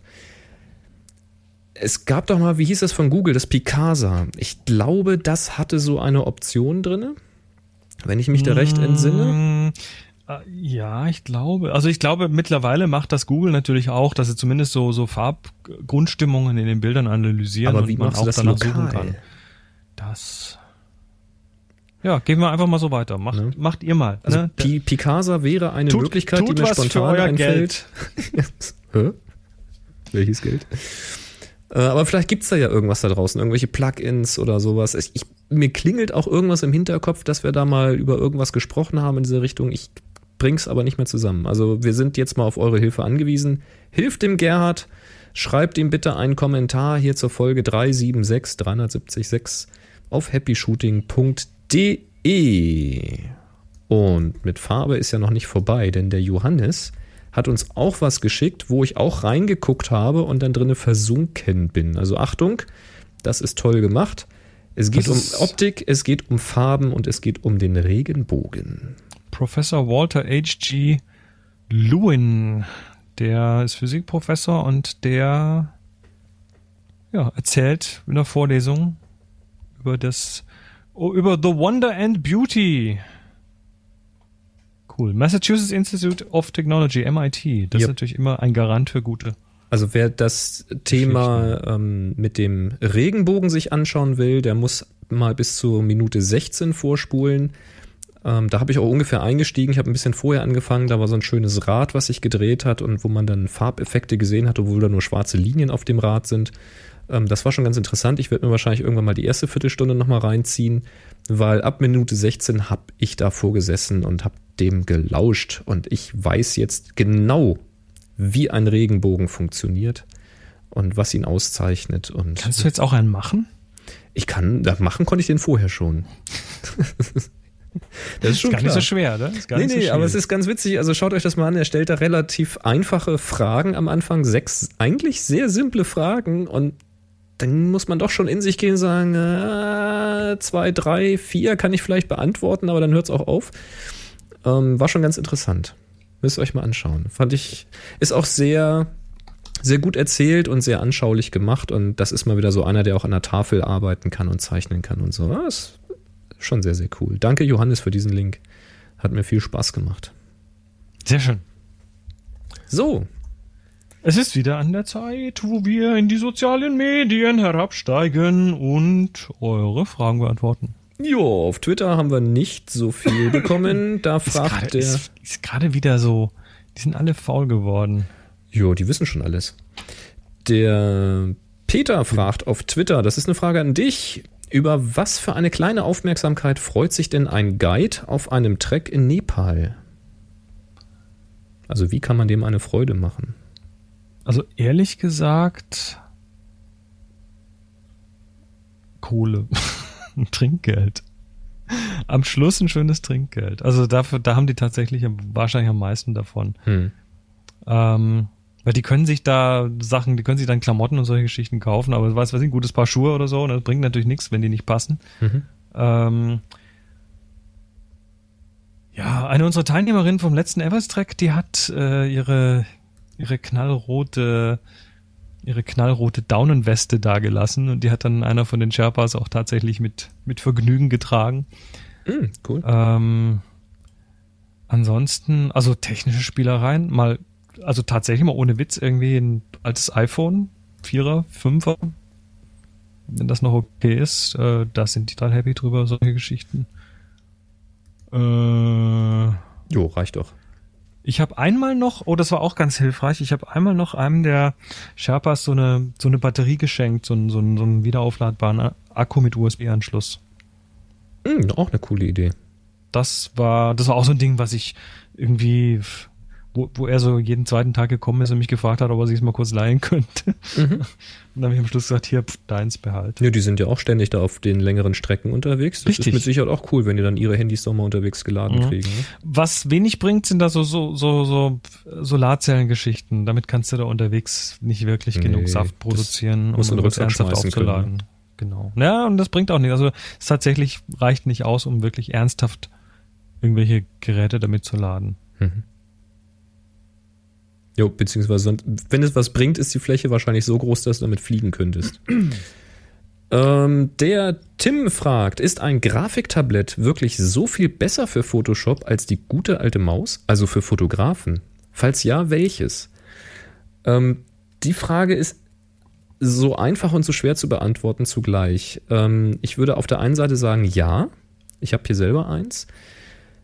Ähm, es ist, wenn man damit regelmäßig arbeitet und sich daran gewöhnt hat, das Tablett funktioniert halt erstmal komplett anders als eine Maus, dann ist das halt extrem geil, weil du im Tablet-Modus direkt den Punkt ansteuerst, wo du hin willst. Das heißt, du musst nicht mit der Maus immer über einen kleinen Bereich irgendwie zuckeln oder mit einem Touchpad immer hin und her zuckeln über die Fläche und immer nochmal nachfassen und nochmal nachziehen, sondern du hast quasi ein Tablet vor dir liegen, du hast einen Stift in der Hand und wenn du links oben hintippst, dann bist du auch auf dem Bildschirm links oben, wenn du rechts oben hintippst, bist du rechts oben. Das geht irgendwann so in dieses Muskelgedächtnis über, dass du weißt, wo ist die Zeichenfläche und du musst halt diese Hand-Auge-Koordination ein bisschen üben, dass wenn du auf den Bildschirm guckst und weißt, ah, ich will jetzt das Auge retuschieren, ähm, dass die Hand dann instinktiv an den Punkt fährt, wo es auch hingehört. Ähm, dann geht das halt rasend schnell und du hast eben diese Drucksensitivität. Das heißt, du kannst jetzt ähm, eine Retusche machen und kannst eben sagen, okay, je stärker ich drücke, desto kräftiger soll der Pinsel sein, desto deckungsstärker soll der sein oder desto heftiger soll der Effekt angewendet werden.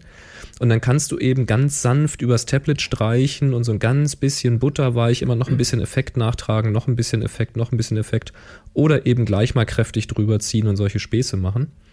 Das geht unglaublich gut, unglaublich schnell, macht richtig viel Spaß aber so ein Tablet nimmt natürlich auch Platz auf dem Schreibtisch weg. Also man muss sich da auch ein bisschen drauf einstellen.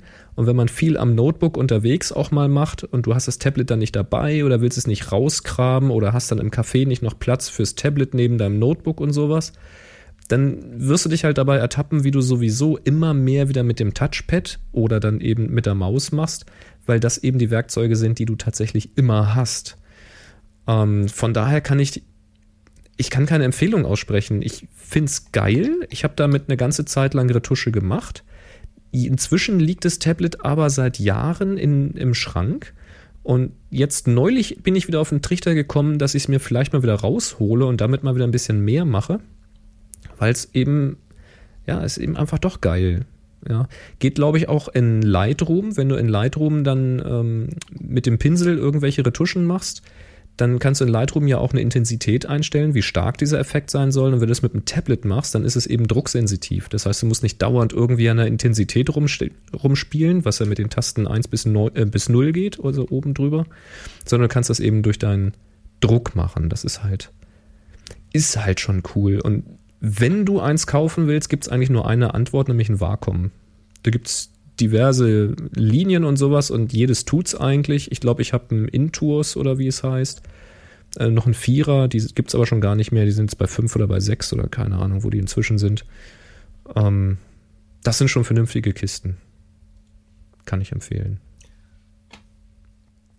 Ja, haben wir ja, noch was? Kann man so stehen lassen. Ähm, ich habe hier, war es auf, auf Twitter? Auf Twitter war es das, hm?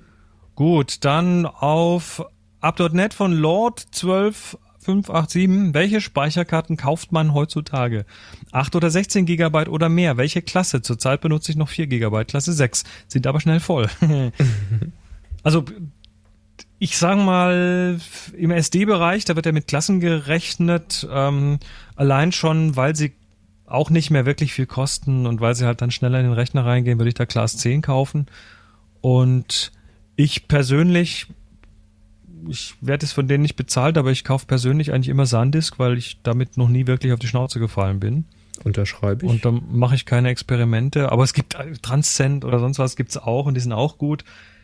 Ähm, da bin ich aber generell eher dafür, eine Marke zu kaufen und nicht irgendwelches No-Name-Zeug, was man dann halt noch billiger kriegt, aber was einem dann tatsächlich Probleme bereiten kann ähm, Class 10 und Größe, naja, ne, du hast halt immer das Problem, die, wie sagt man auf dem Englischen, im Englischen so schön, too many eggs in a basket, viel zu viel Eier in einem Korb. Ne? Wenn er runterfällt, dann sind alle kaputt. Richtig. Das heißt, wenn du jetzt irgendwie eine 128 Gigabyte Karte nimmst und die, die haut's dir aus irgendeinem Grund tot, dann sind halt alle Bilder darauf weg. Yep. Die Moni hat jetzt folgendes in ihrer ähm, D610 hat sie zwei SD-Slots drin Und hat da auch jeweils eine 64 Gigabyte Karte drin, aber hat es so eingestellt, dass die beide parallel mit dem gleichen Bild beschrieben werden. Also wenn da eine. Karte stirbt, ist gespiegelt. Wenn eine Karte stirbt, dann ist das Bild trotzdem noch nicht weg. Mhm. Ansonsten gilt übrigens für so Speicherkarten die Zwei-Sekunden-Regel.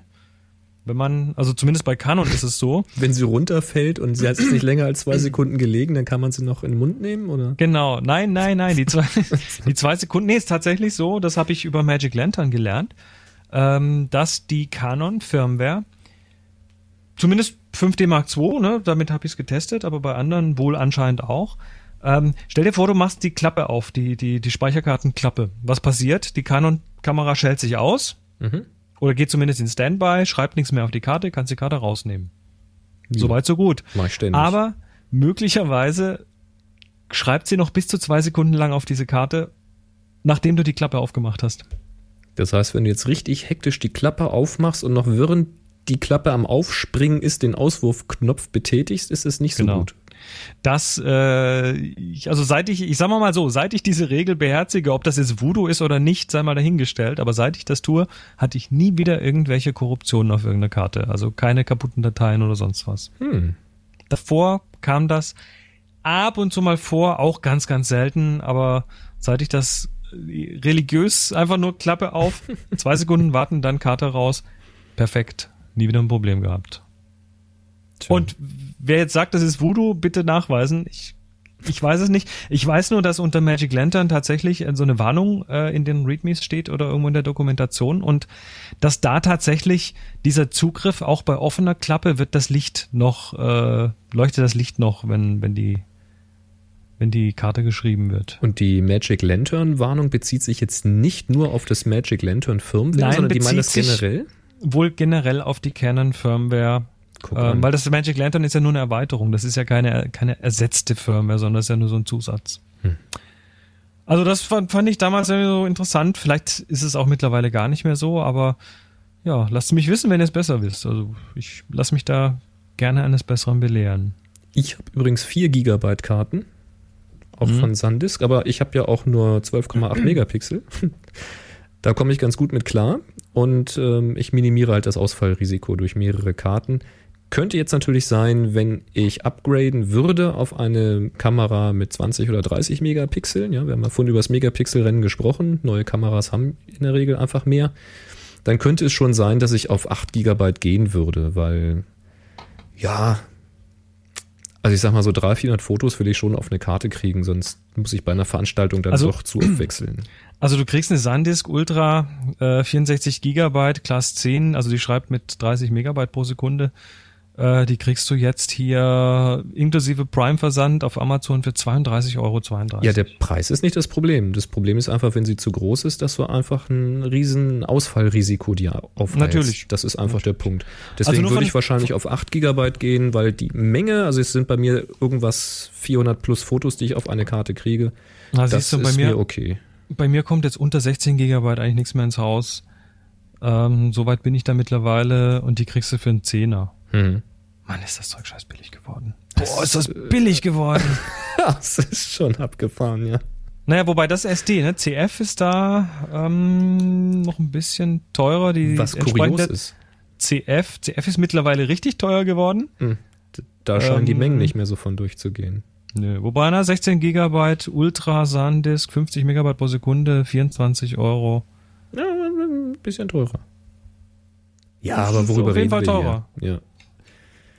Das ist Naja, nichts, also wo man drüber deshalb- nachdenken muss. Deshalb Karten sorg trotzdem sorgsam behandeln, speziell die größeren, weil da viel mehr Mhm. drauf ist. Und ähm, ja, mein Tipp, behandle sie wie Film. Ne? Macht Bilder drauf, wenn du irgendwo verreist bist und wenn sie voll ist, dann tu sie weg und nimm eine neue. legen. Mhm.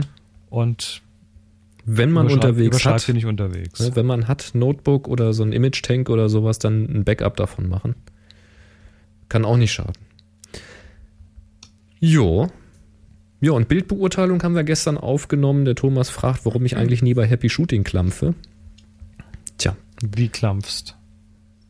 ja, wir haben gestern Bildbeurteilung aufgenommen und da hat er Ach, du einfach hast gespielt. Da hat er auf Live gedrückt, während ich hier noch mit meiner harmonisch auf Lagerfeuer-Romantik äh, quergestimmten Gitarre ein paar Akkorde angeschrabbelt hatte. Also wer das hören möchte, der schaut bei bildbeurteilung.de mal rein. Ich weiß nicht, wann die Folge online geht. Es war die Schwarz-Weiß-Folge. Lagerfeuer mit Boris. Eine ganze Folge Schwarz-Weiß. War sehr cool. Hat viel Spaß gemacht. Ja, warum klampfe ich hier nicht? Weil Bildbeurteilung, das muss natürlich noch einen besonderen Touch haben. Da haben wir Happy Video. Shooting ist, ist ja nicht so und, besonders, ne? und Happy Shooting. Happy Shooting machen wir andere Sachen. Da haben wir Pre-Show, da haben wir Aftershow, aber bei Bildbeurteilung, da wird auch mal geklampft. Ja. Wo Ja. auch geklampft wird, ist übrigens auf Google Plus und zwar hat da der Hausmeister Joachim gefragt hier, gibt es speziellen 120er, 120 Millimeter? Ah, okay. Also erstens mal ist es kein 120 Millimeter Rollfilm, sondern 120er. Das ist Typ 120, das hat nichts mit Millimetern zu tun. Oh, meine Stimme mag heute nicht. Ähm, und zwar fragt er zum Beispiel spezielle Filme, die nur auf Infrarot oder UV reagieren, wegen des Spieltriebs mit der Aqua Clack. Gut. Du hast also eine Aqua Clack und du willst da was Besonderes mitmachen. Es gibt Infrarotfilme, die sind allerdings äh, nicht nur infrarotempfindlich, sondern auch infrarotempfindlich. Also das, die, die sehen den kompletten Farbbereich im Schwarz-Weißen und können aber sind, sind so empfindlich, dass sie noch in den Infrarotbereich hineinreichen. Das heißt, du bräuchtest dann, wenn du die verwenden willst und Infrarotfotografie machen willst, bräuchtest du noch einen äh, Sperrfilter für das sichtbare Licht, das dann irgendwie bei 600, 700 Nanometern irgendwie dicht macht, nach unten hin, damit du quasi den sichtbaren Bereich ausblendest und dann halt belichtest du den Film halt nur mit dem infraroten Licht. Da gäbe es den Ilford SFX 200 zum Beispiel, das ist ein infrarotempfindlicher Film oder von Rollei den äh, Infrarotfilm. Da gehst du einfach mal zum Fotohändler deines Vertrauens, ähm, Foto Impacts oder Spürsinn oder Marco und äh, gibst da mal Infrarot oder Infrared oder IR ein und 120 für, als Filmtyp und das kriegst du noch. Und dann wird er entwickelt wie ein normaler Schwarz-Weiß-Film. Jawohl. Jawohl. Der Und dann der- Carsten hat, genau. äh, schreibt hier, ich habe die wahrscheinlich 3003, was, 1000, 12. was auch immer, eine vielfache Lightroom-Frage, aber er hat bisher nichts dazu gefunden. Ich war mit einem Freund auf Fototour, wir haben beide jeweils unsere RAW-Files getauscht, schrägstrich kopiert. Wie kann ich jetzt meine Edits an ihn schicken, beziehungsweise seine bei mir importieren? Dabei will ich natürlich das, was ich schon gemacht habe, behalten. Kann ich einen Katalog als virtuelle Kopie importieren und wie muss ich dafür exportieren? ähm, da fallen mir spontan zwei Dinge ein. Ich erzähle das mal. Chris, du passt bitte auf, ob ich Scheiße erzähle. Ähm, Scheiße! Gut, dann geht's so Achso. nicht. Erzähl. Ja, ähm, was man natürlich machen kann, ist, wenn ich jetzt Bilder habe, dann kann ich von diesen Bildern ja eine virtuelle Kopie machen. Und ich würde jetzt versuchen, was passiert, wenn ich jetzt die virtuellen Kopien, die ich dann gemacht habe, mit den entsprechenden Würde ich Bearbeitungen. gar nicht machen. Ja, pass ich auf, mal machen. gucken. Wenn ich die jetzt markiere und die als Katalog exportiere, ob das funktioniert. Nee, du äh, exportierst deine ganz normalen Bilder als Katalog. Also was, was ich jetzt hier mache, angenommen, und das ist ja im Prinzip eine gleiche Situation. Ich habe meinen Katalog äh, komplett mit Bildern auf dem großen Rechner hier zu Hause, am Hauptrechner sozusagen. Und dann habe ich das gleiche aber nochmal auf einem kleinen Laptop, weil ich da unterwegs noch dran arbeiten möchte. Und jetzt will ich die Edits auf den großen äh, übertragen. Das einfachste ist tatsächlich, wenn ich dann auf dem kleinen sag, exportiere mir mal, also alle, ich markiere von Bild 1 bis, bis Bild X im Katalog und sage dann mal, exportiere mir das als Katalog. Mhm. Und da mache ich dann bei diesem Exportdialog das Häkchen für Negative und Previews und so weiter exportieren einfach weg. Okay? Was macht er dann? Er exportiert die Katalogdatei, aber nicht die Bilder dazu. Nur die Rezepte mit den Bilddateien. Nur die Rezepte mit also Bilddateien. Und den, den Dateinamen da. Mhm. Genau. Und jetzt sagst du auf dem großen Rechner, importieren von Katalog. Mhm. Und dann sagt er, wow, die kenne ich aber alle schon, die Bilder. Die habe ich ja schon. Mhm. Soll ich die Bearbeitung importieren? Aber dann Na, sagst du ja. schreibst du doch deine vorhandene Bearbeitung. Die könntest du natürlich vorher sichern, indem du von deinem aktuellen Stand virtuelle Kopien erzeugst, richtig? Kannst du machen. Kannst auch Snapshots machen oder so. Ja. Nee, das ist eine, ist eine coole Idee. Genau, ist einfacher. Und dann einfach vor dem Import von den fremden Rezepten die eigenen quasi sichern, indem du dir einfach virtuelle Kopien davon erzeugst. Sollte klappen. Ja. Kann man ja mal Müsste- ausprobieren, einfach mit einem, mit einem kleinen. Testkatalog. Wenn man das dauernd hin und her macht, dann wird's auch, glaube ich, relativ schnell sehr unübersichtlich und äh, Weil die Alternative wäre noch diese Sidecar-Files zu erzeugen und die auszutauschen, aber das ist natürlich noch fummeliger. naja, da hast du dann wieder keine History und so. Also Ja, ja, also wenn man das zu viel so hin und her macht, dann wird das wahrscheinlich relativ bald in einem ziemlich üblen Kudelmuddel enden. Aber wenn man das jetzt einmal so hin und her, dann kriegt man das damit wahrscheinlich schon hin. Ja, vorher den Katalog einfach wegsichern, ne? dass man dann, falls man sich irgendwie alles überschrieben hat, dann vielleicht doch wieder irgendwie retten kann. Na prima. Ja, das war's. Das war's. Da war ja auch wieder was, ne? Dann kommen wir jetzt zum nächsten Punkt, denn die aktuelle Aufgabe, Dampf müsste das sein, läuft bis zum 9.10.2014. Das ist also jetzt, wenn ihr das am Donnerstag hört, läuft diese Aufgabe aus. Und jetzt braucht ihr eine neue Aufgabe. Und die denken wir uns jetzt ganz spontan aus. Äh, ganz spontan sage ich jetzt mal, das muss was mit Farbe zu tun haben. Ja, aber und wir hatten mit ganz viel Farbe. Regenbogen und so. Ähm, Regenbogen. Regenbogen hatten wir noch nicht. So naheliegend. Ich weiß nicht, warte mal. Happy Shooting. Und dann gucken wir mal kurz in die Aufgaben. Wir Regen hatten wir, aber Regenbogen hatten wir noch nicht. Ja, guck, dann nehmen wir Regenbogen, na klar. In allen Möglichkeiten, wie man das natürlich interpretieren kann. Ihr geht also los, macht ein Foto, wo ihr des, den Begriff oder das Konzept Regenbogen visualisiert, ladet es bei Flickr hoch, stellt es in die Happy Shooting Gruppe.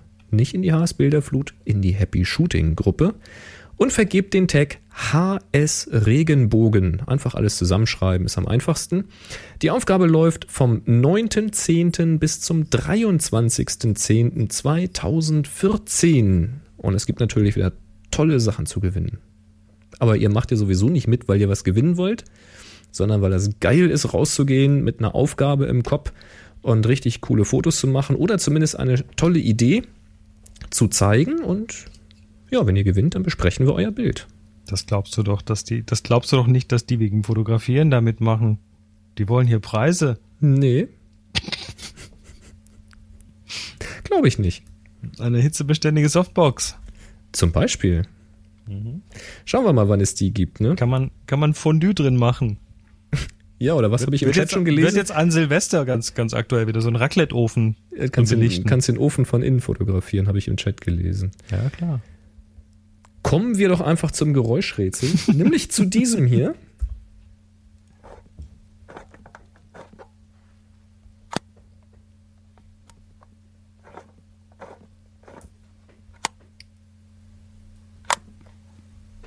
Tjo, so klingt das. Und das ist vom David und er schreibt: Hi, ich hoffe, ihr hattet die noch nicht. Das war eine Aquabox 44. Erst Film weiterdrehen, dann der normale Auslöser, circa eine 30. Sekunde. Dann wieder Film weiterdrehen, dann im Bulb-Modus auf und wieder zu. Die Aquabox 44 wurde von 1932 bis 1936 circa 900.000 Mal für nur 4 Reichsmark verkauft. Sie hatte eine feste Blende 11 und einen festen Fokus. Ja, das, äh, das, ähm, ich bin ja erklärter Boxen-Fan. Also diese Boxkameras sind ja einfach geil. Also sim so simpel und einfach und trotzdem kannst du mit denen irgendwie so richtig uriges Zeug fotografieren. 120er Rollfilm. Wie viele davon haben 6x9 Format, also 6x9 Zentimeter große Bilder. Da kriegst du also richtig. Ja, schon ordentlich, ne? Das ist das, man nennt das übrigens das kleine Großformat. Also 6, 4x5 Zoll ist Kleine Großformat. ja, ja, 4x5 Zoll ist, ist da nicht wirklich wesentlich größer als das Negativ. Wahnsinn, 6x9 ja. Zentimeter. Ah, ist schon krass. Der David schließt übrigens gleich eine Frage an, die du ihm vielleicht beantworten kannst. Ähm, er schreibt nämlich, was könnt ihr mir an Praxistipps zu dieser Kamera geben? Welcher Film eignet sich? Ab wo ist sie einigermaßen scharf und so weiter? so und so weiter. So einfach so, kipp. Ja, google doch mal. Also äh, die Boxen, es gab unglaublich viele Boxen, unterschiedliche Boxen. Das gab ein richtiges Zeitalter der Boxkameras. Ähm, wir haben irgendwo im Wohnzimmer mal ein Buch rumliegen, wo so fast alle Boxen aufgeführt sind, die es mal gab. Das ist ein richtig dicker Wälzer. Ähm, ich würde jetzt mal sagen, was du damals so um die Zeit, als es diese Box gab, zwischen, wie gesagt, 33 und 38 wurde die äh, produziert. Da waren die Filme nicht wirklich sehr empfindlich. Das heißt, äh, wir reden hier von ha, Größenordnung wahrscheinlich ISO 50 bis 100 oder so. Also ein ISO 100 Film, ein 120er, also 120er Rollfilm, ISO 100 wird's da wahrscheinlich schon tun, ähm, muss halt schon ruhig halten. Und eine fixe Belichtungszeit hat die auch. Die liegt bei den meisten Boxen so fix zwischen irgendwie einer Fünfzehntel und einer Fünfundzwanzigstel. Und die hältst du ja, eine Box hältst du ja auch so vom Bauch und schaust oben in so ein kleines Prisma rein. Das heißt, äh, die ist damit relativ stabil, irgendwo dagegen lehnen. Und wenn es da ein bisschen verwackelt bei der Box, ist übrigens auch nicht schlimm. Ne? und von der Schärfe her, ja, google, äh, google das mal. Also wenn die einen fixen Fokus hat und keine Blendenwahlmöglichkeit, dann wirst du irgendwo die Information finden. Also die arbeiten fast alle hyperfokal, das heißt, die sind dann von einem Punkt an scharf bis unendlich. Und muss einfach nur ergoogeln, wo der nächste Schärfepunkt ist. Oder du probierst es halt aus. Ja, ich wollte gerade sagen, da opfert man noch mal einen Film, oder? Ich, ich, ich schätze mal, mal ne, so, so rein aus dem Bauchgefühl wahrscheinlich drei Meter, drei Meter und alles weiter müsste ungefähr scharf sein. Ähm, übrigens noch ein Tipp. Die äh, Box hat hinten auf der Rückseite so ein kleines rotes Fenster, durch das man quasi die, die Rück, auf der Rückseite von dem Rollfilm die Nummer sieht vom Bild. Also man dreht so lange weiter, bis die nächste Nummer in diesem Fensterchen erscheint. Mach dir dann Kleber drüber. Also irgendeinen lichtdichten, schwarzen, so, so ein Elektroband oder sowas. Ähm, damit da kein Licht einfällt, weil die Filme zu der Zeit waren alle nicht rotempfindlich, aber wenn du dir einen modernen Schwarz-Weiß-Film da einlegst, dann ist der rotempfindlich und dann kann es schon mal sein, dass sich durch hinten durch das Rückpapier durch die durch die Zahlen dann irgendwie oder dass die Zahlen sich dann durch das Rückpapier wegen dem Rotanteil im Licht dann tatsächlich auf den Film durchbelichten. Das haben wir auch schon mal gehabt. Mhm. Also mach, mach, mach den Deckelchen hinten drauf. Ich glaube, die Aquabox hatte keinen Deckel. So ab 1950, wo die Filme so ein bisschen mehr rotempfindlich wurden, da, da haben sie dann tatsächlich so Kameras produziert, wo man das Fensterchen hinten mit so einer Klappe zumachen konnte. Ach, analog. Ach. Hm. Ach. Muss reichen. Ja, ach. Äh, haben wir uns mal durchgehachtet hier. Anderthalb Stunden sind es wieder geworden. Ja. Danke, dass ihr so eifrig dabei seid und uns immer wieder lauscht. Also ich muss jetzt nochmal ein großes Danke sagen an die Live-Zuhörer und an die.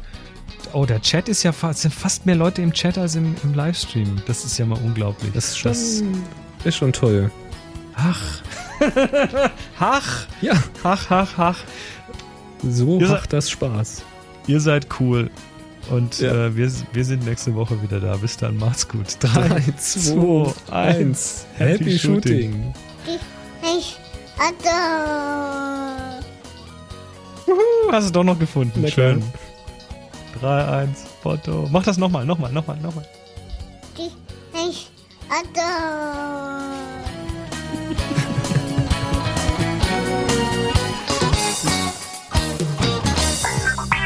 Sie hörten eine weitere Produktion von nsonic www.nsonic.de